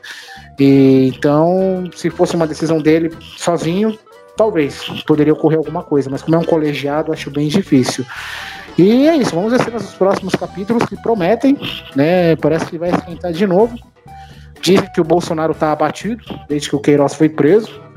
Né? A gente percebe que ele diminuiu um pouco a quantidade de merda né, que ele solta. Ele então- realmente entrou em quarentena agora, né? É, então, diz que, a prisão do Queiroz, que a prisão do Queiroz forçou o isolamento social do Bolsonaro, né? Então, vamos ver, vamos, vamos esperar aí cenas dos próximos capítulos. E é o seguinte, Luiz, aqui é ministro Marco Aurélio. Se for para minha mão, vai continuar do jeito que está, porque eu sou sempre do contra. Não quero mais intempéries nesse país. Vamos deixar o presidente governar. E eu quero saber quando sai a minha aposentadoria. Só isso. Muito bom, cara. É quase. É, ele é quase a voz do Catra, né? É quase ali. Quatro bem parecido. É, professor, o que, que, que você acha aí sobre prisãozinha do Queiroz, esses novos fatos, a saída do advogado? Tá caindo na casa? Vamos lá. É, ouvinte querido que tá me ouvindo aí. Se você não assistiu Poderoso Chefão, recomendo que você dê um pause no podcast, vá assistir e retorne, porque vai fazer sentido para você. Olha só, esse Queiroz, para quem não tá inteirado do que tá acontecendo, é o que, pela, pela a, a conjuntura, né, o conjunto dos fatos, é, indica que seria uma espécie de operador da, da família. né? Então, no caso do Flávio, é, acho que foi o Gustavo até que falou aí que ele era mais ligado, ele era o operador do esquema da rachadinha. Ele era o cara que pagava as contas do Flávio com dinheiro vivo, né? Pagava plano de saúde, escola, né? devia até pagar os bombons da Cacau Show lá também com o dinheiro de rachadinha. Isso, né, de acordo com as suspeitas aí da polícia. Ele, o Queiroz, ele também é o elo vivo, porque o elo morto, né, é o, o Adriano da Nóbrega, entre o Bolsonaro e a milícia, né, a milícia do Rio de Janeiro, a milícia carioca. É, e esse cara, ele, ele já se vangloriou naquele áudio é, que saiu há um tempo atrás, de que ele tem total é, trânsito no gabinete do Flávio Bolsonaro, de que ele tem uma influência política sobre o Flávio Bolsonaro na indicação de cargos, enfim, não é qualquer um, né? É um cara que a justiça com certeza estava querendo pegar há muito tempo e certamente foi uma vitória aí para os investigadores. É, para quem não entendeu também, a prisão dele em Atibaia, grande Atibaia, que como eu disse na live, deveria ser tombado como patrimônio histórico e cultural do país. É, essa prisão foi feita em São Paulo, mas ela foi expedida pela Justiça do Rio de Janeiro. E aí onde entra o, o tal do Acef, né, o advogado. É, esse cara, aparentemente, ele era uma espécie de. de é, é, é, ele apresentava, né? Ele, ele fazia as coisas acontecerem, né? Ele apresentou o Bolsonaro a um monte de gente, enfim, ele foi se aproximando e foi tomando corpo, né? Dentro do, do clã bolsonarista. É, por que, que eu falei, é, queridos ouvintes, para vocês assistirem Poderoso Chefão? O Queiroz, ele me lembra muito a figura do Capo, né? Que eram aqueles sub, subcomandantes é, que faziam, né? é, é, é, colocavam as mãos ali, é, sujavam as mãos, digamos assim, é, nos negócios da família, né? E o, o Acef seria o consigliere, né? O, o, o advogado que trata dos assuntos jurídicos, né? Apesar de estar envolvido ali com a máfia. Não estou dizendo que o Bolsonaro é mafioso, embora pareça, porque o processo ainda não se encerrou, não é? O processo ainda está em andamento. Mas as coisas é, as coisas estão caminhando para isso aí. E sobre os militares que vocês comentaram aí, só deixa claro que os militares estão se desmoralizando cada vez mais no Brasil. Ah, na América Latina, nós já temos uma certa cultura de militares participando dos governos, o que eu sou radicalmente contra. E quando eles participam, quando eles passam o pano para determinadas atitudes do Bolsonaro, é, como foi o caso do interino da, do, ministro, do Ministério da Justiça, lembrando que estamos sem ministro da Justiça do- no meio da pandemia, no meio da subida do pico da pandemia, é, esse camarada passa pano para as atitudes do Bolsonaro. Esse camarada é, ele aprova ah, o uso da cloroquina é, em pacientes, em gestantes, em crianças, enfim. Então, todo esse conjunto, toda essa lama bolsonarista na qual os militares estão com seus coturnos é, enfiados, vai desmoralizando cada vez mais a corporação que já tem uma mancha é, gravíssima na sua história com a ditadura militar a partir de 64. Então, onde vocês falou aí sobre é, um- uma, se é uma bomba, outra bomba, eu acho que a história do clã bolsonarista é um verdadeiro campo minado. Cada passo que eles derem, algo aconteceu aí. Foi meu computador. Cada passo que a gente dá na história desses, de- desse- dessa turma, explode uma bomba, né?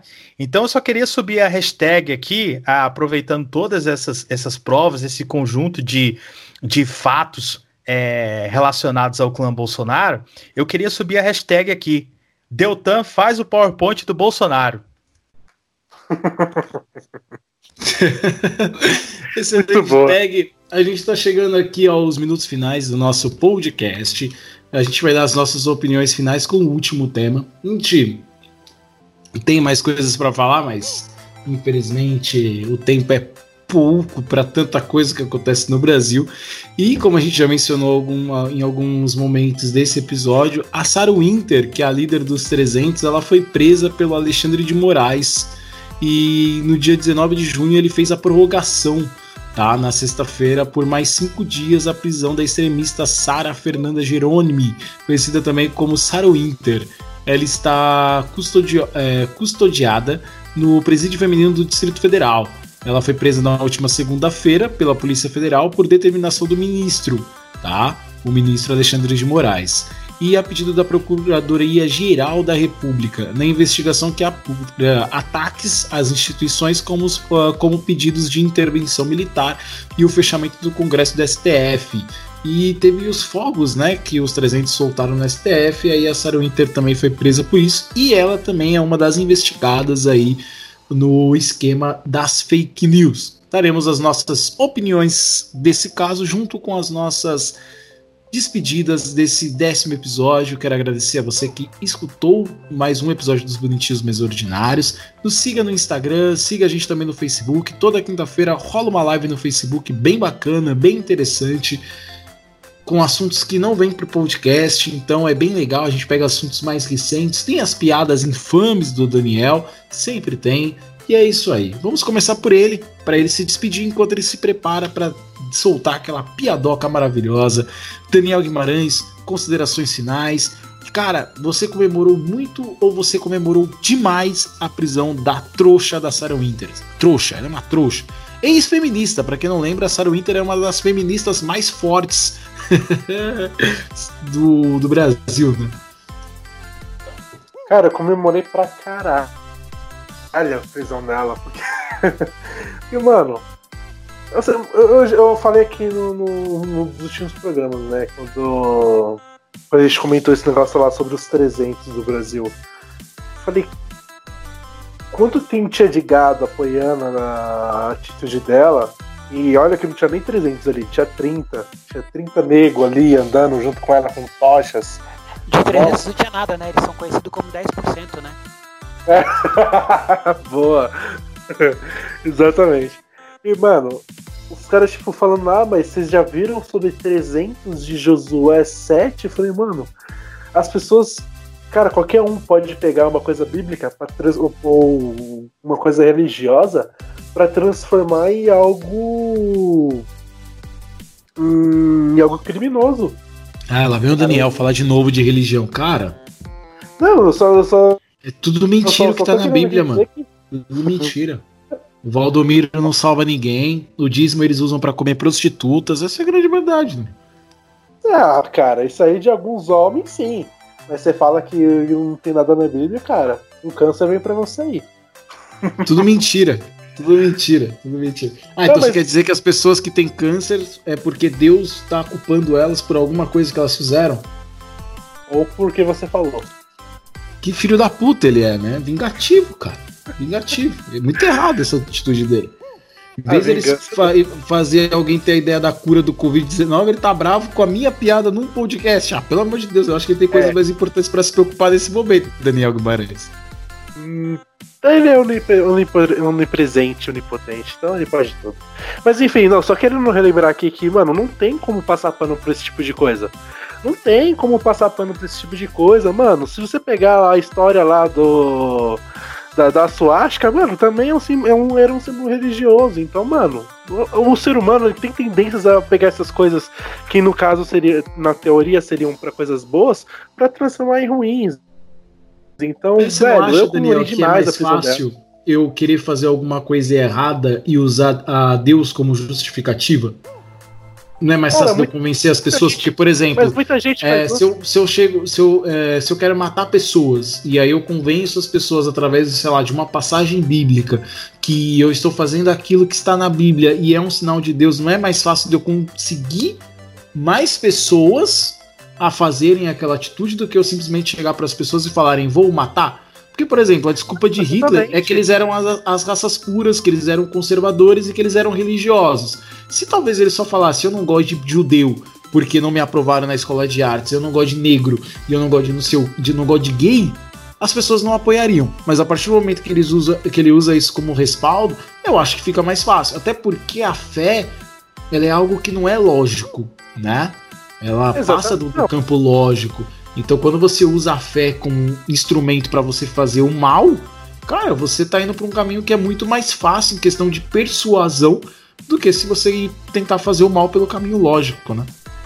Não, Exatamente, é, concordo plenamente com você, mano, porque vocês já sabem que eu já canso já de reclamar desses pastores charlatães que usam ah, a Bíblia a seu que usam passagens da Bíblia a seu favor, tipo, distorcem totalmente o, o texto bíblico pra benefício a si próprio, quanto mais esses caras, mano. É exatamente isso que você falou, mano. É muito mais fácil usar porque muitas pessoas não têm o devido conhecimento da, daquela determinada religião, daquela determinada principalmente muito, muitas vezes da Bíblia, né? Que você vê que é, tem muito. Essas igrejas grandes como Mundial, Universal, elas não têm ensinamento bíblico. Então eles querem criar essa massa de pessoas que não pensam, não. Claro que tem, pô, tem a escola dominical, ô Daniel. Fala besteira, não. Tem escola dominical, mas não essas igrejas que eu citei, entendeu? Não, Universal tem, pô. Cara, Universal não tem. sei. A Mundial não Universal. sei, não conheço ninguém que vai na Mundial, mas a Universal tem. Então peço desculpas aqui pelo meu erro, mas a Mundial mesmo, ela, é, pelo que eu conheço, ela não tem. Então, tipo, eles querem realmente criar essa, essa massa de pessoas, essa, essa, essa massa de pessoas que sem conhecimento, o devido conhecimento, para benefício de si próprio. E aí é onde surgem esses gados aí que apoiaram a Sarah Winter nessa. naquela caminhada dela do com os 300. E, mano, bem feito, tem que se fuder mesmo, tá lá na prisão agora, tem que ser prorrogado muito mais ainda, porque, velho, se acen- acender tocha no ano de. Dois, acender tocha com um capuz no ano de 2020, mano, é porque você ia apoiar isso, é porque você não leu história. É, pega a tocha e enfia no cu. É isso mesmo. É... Bem, Gustavo, você que é, falou que. Não sei se. Não lembro se foi você ou se foi o Vini, que teve uma reportagem né, no acampamento dos 300. Os caras têm um acampamento, cara. É, você fez uma live em comemoração aí, soltando os maiores hits eletrônicos para comemorar a prisão da Sarah Winter ou não? Não, cara, não fiz. Não tive esse prazer enorme, né? De fazer essa live maravilhosa aí, co- comemorar a prisão dessa imbecil. É, cara, é, eu já vou partir de um ponto, Luiz. Você tocou num, num assunto interessante, né? Eles têm acampamento, cara. É, pra mim, eu vou falar, assim, é minha opinião e ninguém vai mudar isso. Pra mim, quando o Movimento Sem Terra faz acampamento, quando tinha aqueles acampamentos na Paulista, aquela meia dúzia de barraca, quando tinha acampamento em Curitiba, onde o, o ladrão tava preso, onde o Barba tava preso, eu sempre falava, meu, é coisa de vagabundo isso, essa galera não trabalha. Agora tem acampamento de 300 pra Bolsonaro, velho. E aí os Minions acham que tá tudo bem, quer dizer, quando o MST faz acampamento, eles são vagabundo, não trabalha, só vive às custas do- dos outros, é o PT que financia. E quem financia esse povo? Que até chácara fizeram uma busca lá hoje, é, hoje não, né? No domingo, a Polícia Federal fez uma busca, busca numa chácara que era considerado o QG dos 300. Em Atibaia? Quem é que financia? Onde gente? Não, não é em Atibaia, não, cara. Não, não é não. Acho que é lá Ô, é na Gustavo. região ali do Distrito Federal mesmo. O Boulos, Cara, quem- o Boulos deu like nesse seu comentário aí defendendo o MST, hein? É, então. Não, não, não tô defendendo, não. Pelo contrário, pra mim é tudo farinha do mesmo saco, é tudo vagabundo igual, velho. É tudo vagabundo igual. Boulos te bloqueou. aí, Boulos te bloqueou agora. Só que essa galera, essa galera, principalmente essa galera mais, mais rea, que se acha os reaça, os reaça de teclado, né? Os reaça de internet, eles só veem um lado, é seletivo o negócio. Cara, tem que investigar sim esses, esses 300, esses- essa cambada de pau no cu que não faz nada, que alguém tá financiando esses filha da puta. Alguém tá financiando, não é possível. Como é que você fica, não sei quando, há quanto tempo eles estão lá em Brasília, Aliás, parabéns ao governo do, do Distrito Federal que, que acabou com o acampamento. Que, que aquilo é um absurdo, aquilo é uma aberração, sabe? É, coisa que deveria ter sido feita também quando tinham os acampamentos, tanto de, de, de 2016, lá aqui na Paulista, em frente à Fiesp, quanto lá em frente à Polícia Federal em Curitiba. Vai trabalhar, cara, vai carpir um lote, vai, sei lá, vai, vai limpar um terreno. Porra, vocês são tão vagabundos. Vocês, meninos, vocês, ô reaças, vocês se perdem no próprio discurso. Vocês estão fazendo tudo aquilo que o petismo, que o esquerdismo, quer dizer, que a puta que pariu faz, entendeu? Vocês fazem a mesma coisa. É a mesma coisa em relação à Globo. Agora é Globo lixo. Peraí, em 2005, quando a Globo batia forte na época do mensalão, era legal. Em 2016, na época do impeachment, era legal pra caralho, né? Porra, jornalismo de primeira. Em 2018, lá, durante a cobertura da prisão do bar, puta TV. Agora é um lixo?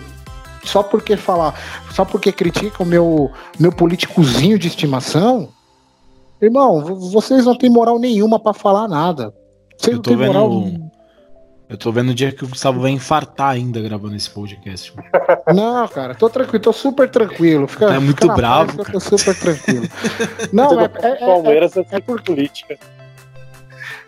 É porque a gente precisa, é porque a gente precisa falar, Luiz, umas verdades pra esse povo, porque esse povo não, não, não aguenta ouvir, né? Aí agora tudo, tudo Eles que vão ouvir acontece, tudo isso, Gustavo, e eles vão responder assim, ó. E o Lula? é. E o Lula? E o PT? Ah, vão tomar no cu. Você, você aí que vai falar do Lula e você que vai falar do PT também. Vai se fuder também. Ah, tem que, tem que acabar.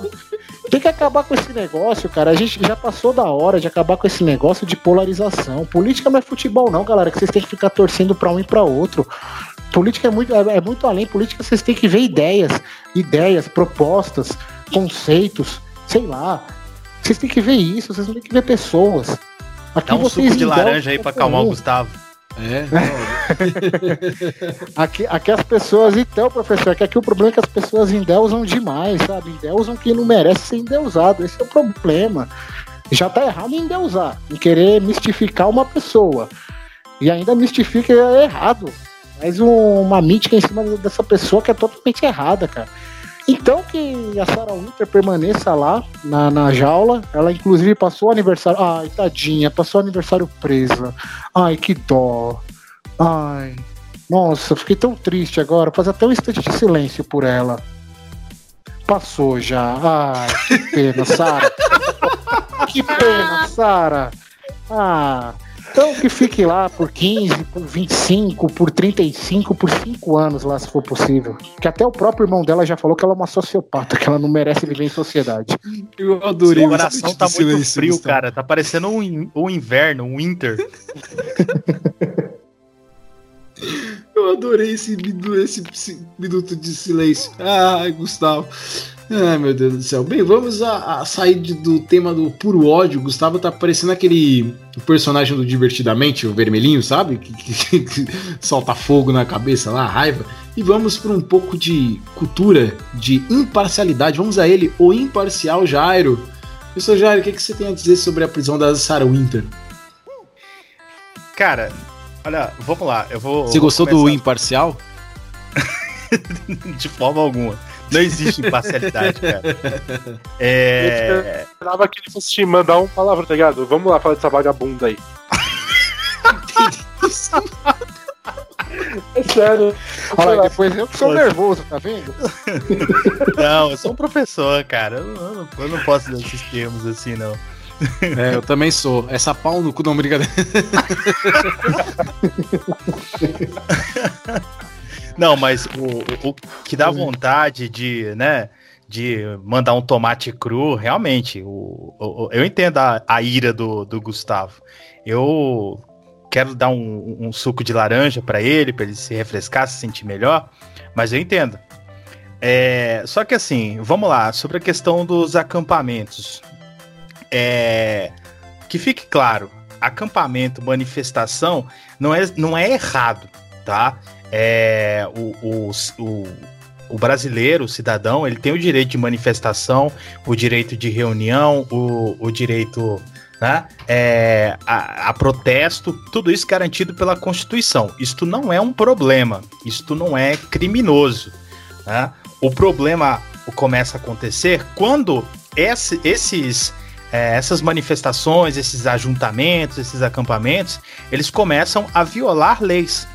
Então, quando você monta um acampamento com uma estética é, neo- neonazista, com é, palavras de ordem de ódio, com propostas anticonstitucionais, com ameaças, com você é, é, claramente transgredir um limite. Isso não pode acontecer. né? Essa moça, ela. Eu acho que dizer que ela é uma ex-feminista, eu acho que é uma ofensa ao movimento feminista, que é um movimento brilhante, é um movimento importante. É, se você está nos ouvindo aí e é mulher, eu recomendo que você leia, que você estude. O movimento feminista é importante é, de, de, de ser lembrado e de, de se manter em funcionamento sempre. É uma luta contínua. Mas essa moça, ela, ela não, não tem nada de feminista. Essa moça, ela me parece uma sociopata. Ela, num dia, ela ameaça é, perseguir e procurar saber é, e, e tornar a vida de um magistrado um inferno, e no dia seguinte ela tá é, é, é, invocando os direitos humanos. Então, isso é assustador. Eu acho que é um problema de cabeça. E quando ela traz toda aquela estética nazista é, para defender um governo que, que, que a gente já viu vários flertes com o fascismo, com o nazismo, vamos lembrar da- do pronunciamento é, do ex-secretário de Cultura, se não me falha a memória, é, é, com toda a estética do Goebbels, e isso é assustador. Educação. Ministro, Edu- é, ministro da Educação. Não, do, do Secretário de Cultura. secretário de Cultura. Então, É, isso, o Alvin lá. É, então, assim, cria um estado de pavor.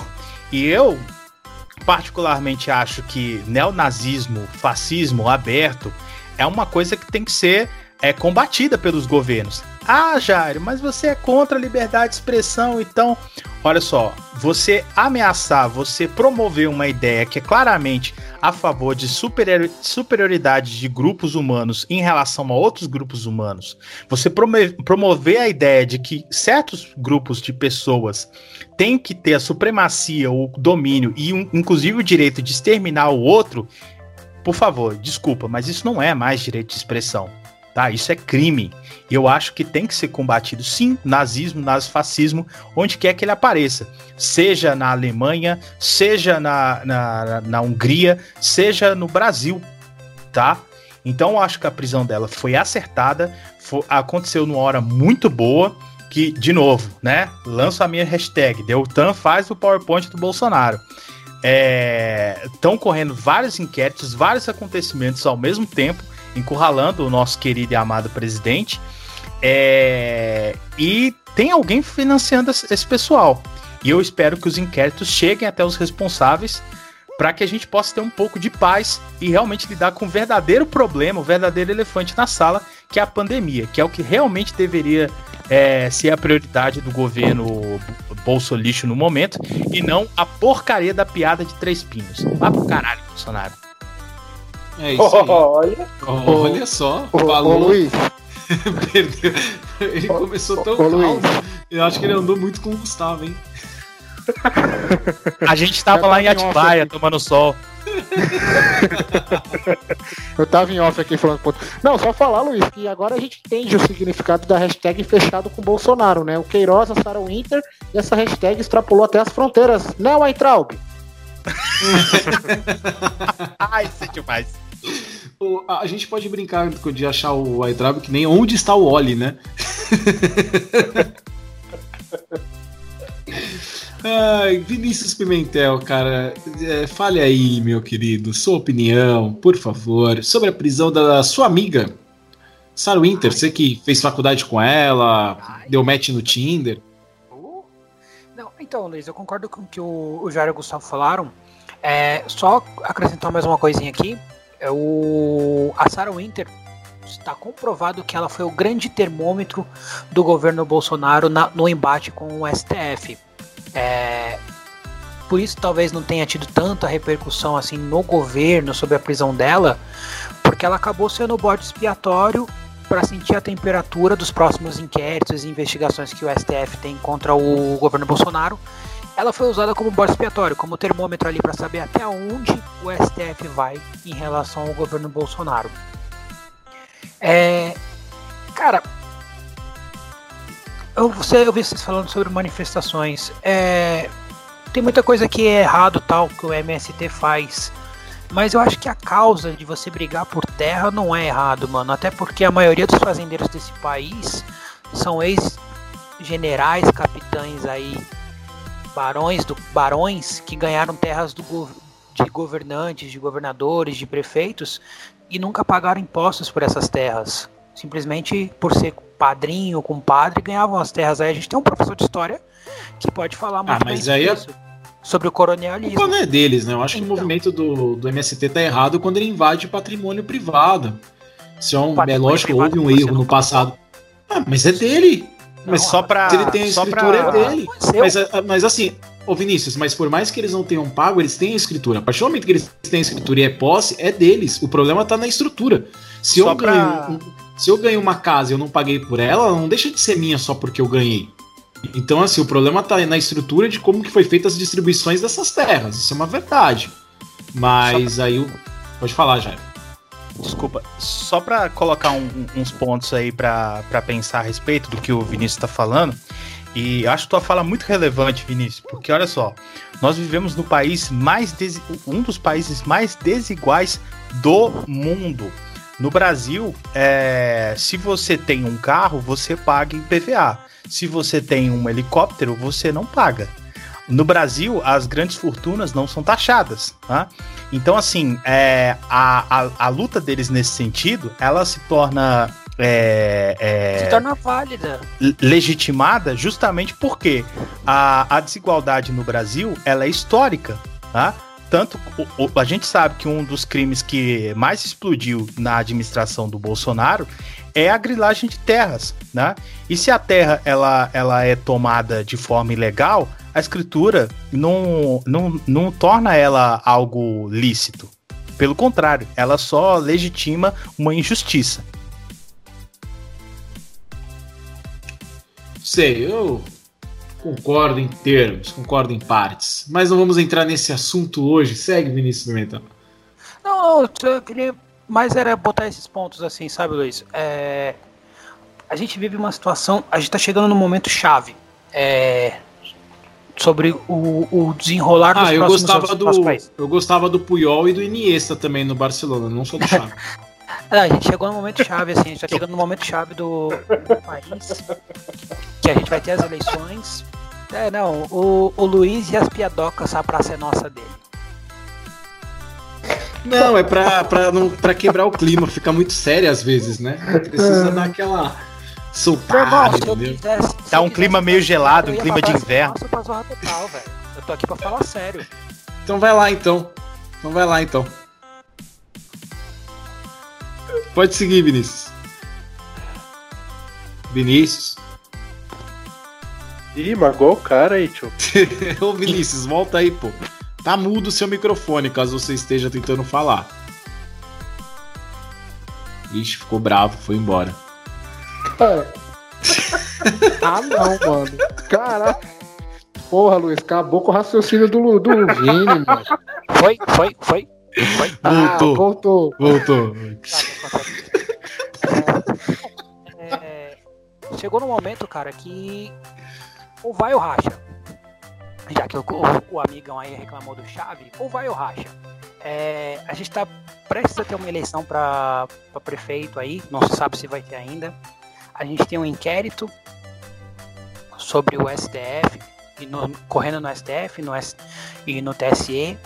Tem inquéritos rolando no, no Ministério Público do Rio de Janeiro, em São Paulo também. Ah, a gente tem um grupo neonazista, assim, vamos falar assim, os 10%, os 10% do Brasil. Ah, e a gente está no meio de uma crise sanitária sem precedentes. O Brasil foi descoberto que não sei quantos milhões de pessoas não existiam para o governo. É, a gente vai ter uma. A gente está sofrendo uma crise econômica, uma retração da economia de quase 9%. E qual a expectativa? Qual a esperança que esse país tem com esse governo, com o próximo governo, com o governo anterior? Acho que eu até, eu até discuti algumas vezes com o Luiz sobre o sistema político brasileiro. Mas eu vi uma fala essa semana do desembargador e ele falou uma coisa muito interessante. Se a gente não mudar o sistema político brasileiro urgentemente, questões de corrupção, sobre governos assim como Lula, Dilma, Temer e Bolsonaro, vai continuar é, enxugando gelo. Vai entrar governo e vai sair governo e vai ser a mesma coisa sempre. Corrupção, alienação, religiosos e vai continuar chovendo, é, enxugando gelo para sempre no Brasil se não mudar talvez o sistema político do, Brasil. Eu Tá acho que enraizado, né? tá enraizado e assim é, ou você tem uma extrema para um lado e incomoda os conservadores ou você tem os conservadores de um lado no poder e incomoda o pessoal que é um pouco mais liberal eu não sei eu acho que chegou uma hora da gente mudar isso e torcer para entrar um governo que seja o meio termo que seja aquele governo que consiga dialogar tanto com os conservadores como com os liberais é, se não, velho, vai ser, vai entrar extremista, vai sair extremista, vai entrar é, estadista, vai sair estadista e nada vai mudar nesse país. Não, o problema é que o governo que faria isso, que é o Centrão, no Brasil ele é uma grande prostituta, né? Então, quem der mais dinheiro, o Centrão vai. É, então, mas é um centrão que grande problema. Né? basicamente é tudo de direita, né? É. Agora, né? Quando, quando era o Lula, era um centrão praticamente de esquerda. Então, tipo, pra Mas ele, ele sempre foi, é porque eles são fisiológicos, eles sempre foram de, de- alinhados à direita ou centro-direita. Dessa turma que cresce, bancada da bala, bancada do gado, bancada. é, bancada do gado, não tô falando do PSL, não, tá, gente? Bancada religiosa, enfim, essa turma aí. E só, Ô, só botando ô, mais Vini, uma coisinha. Ô Vini, tem uma, tem uma manchete do. Antes de você continuar, tem uma manchete do sensacionalista que é demais, cara. Eles falaram que o Bolsonaro conseguiu criar o primeiro governo de extremo centrão. É, não, e assim, só, só botar mais uma coisinha, a gente não acabou não comentando aqui muito sobre o ministro da Educação, o ex-ministro da Educação, o pior ministro da Educação da história desse país, dessa república, é um cara que destruiu a educação nesse país. É, ele tem passaporte diplomático, assim como 10 deputados que também são, estão sendo investigados pela CPMI da fake news. Então, assim, ele já fugiu para os Estados Unidos, é, ele vai receber seis vezes mais do que ele recebia como ministro da Educação, como bonificação por destruir a educação do Brasil. Só fica isso aí para você pensar no lixo que você elegeu. Parabéns aos envolvidos. Daniel Guimarães, vamos encerrar esse programa com quase duas horas. Muito obrigado você que nos ouviu até aqui. Bonitinhos Mais Ordinários volta com o episódio 11 na próxima terça-feira. live toda quinta no nosso Facebook Bonitinhos Mais Ordinários. Não esqueçam de ouvir também o podcast do Professor Jário. Escuta essa história. Daniel Guimarães, piadoca da semana.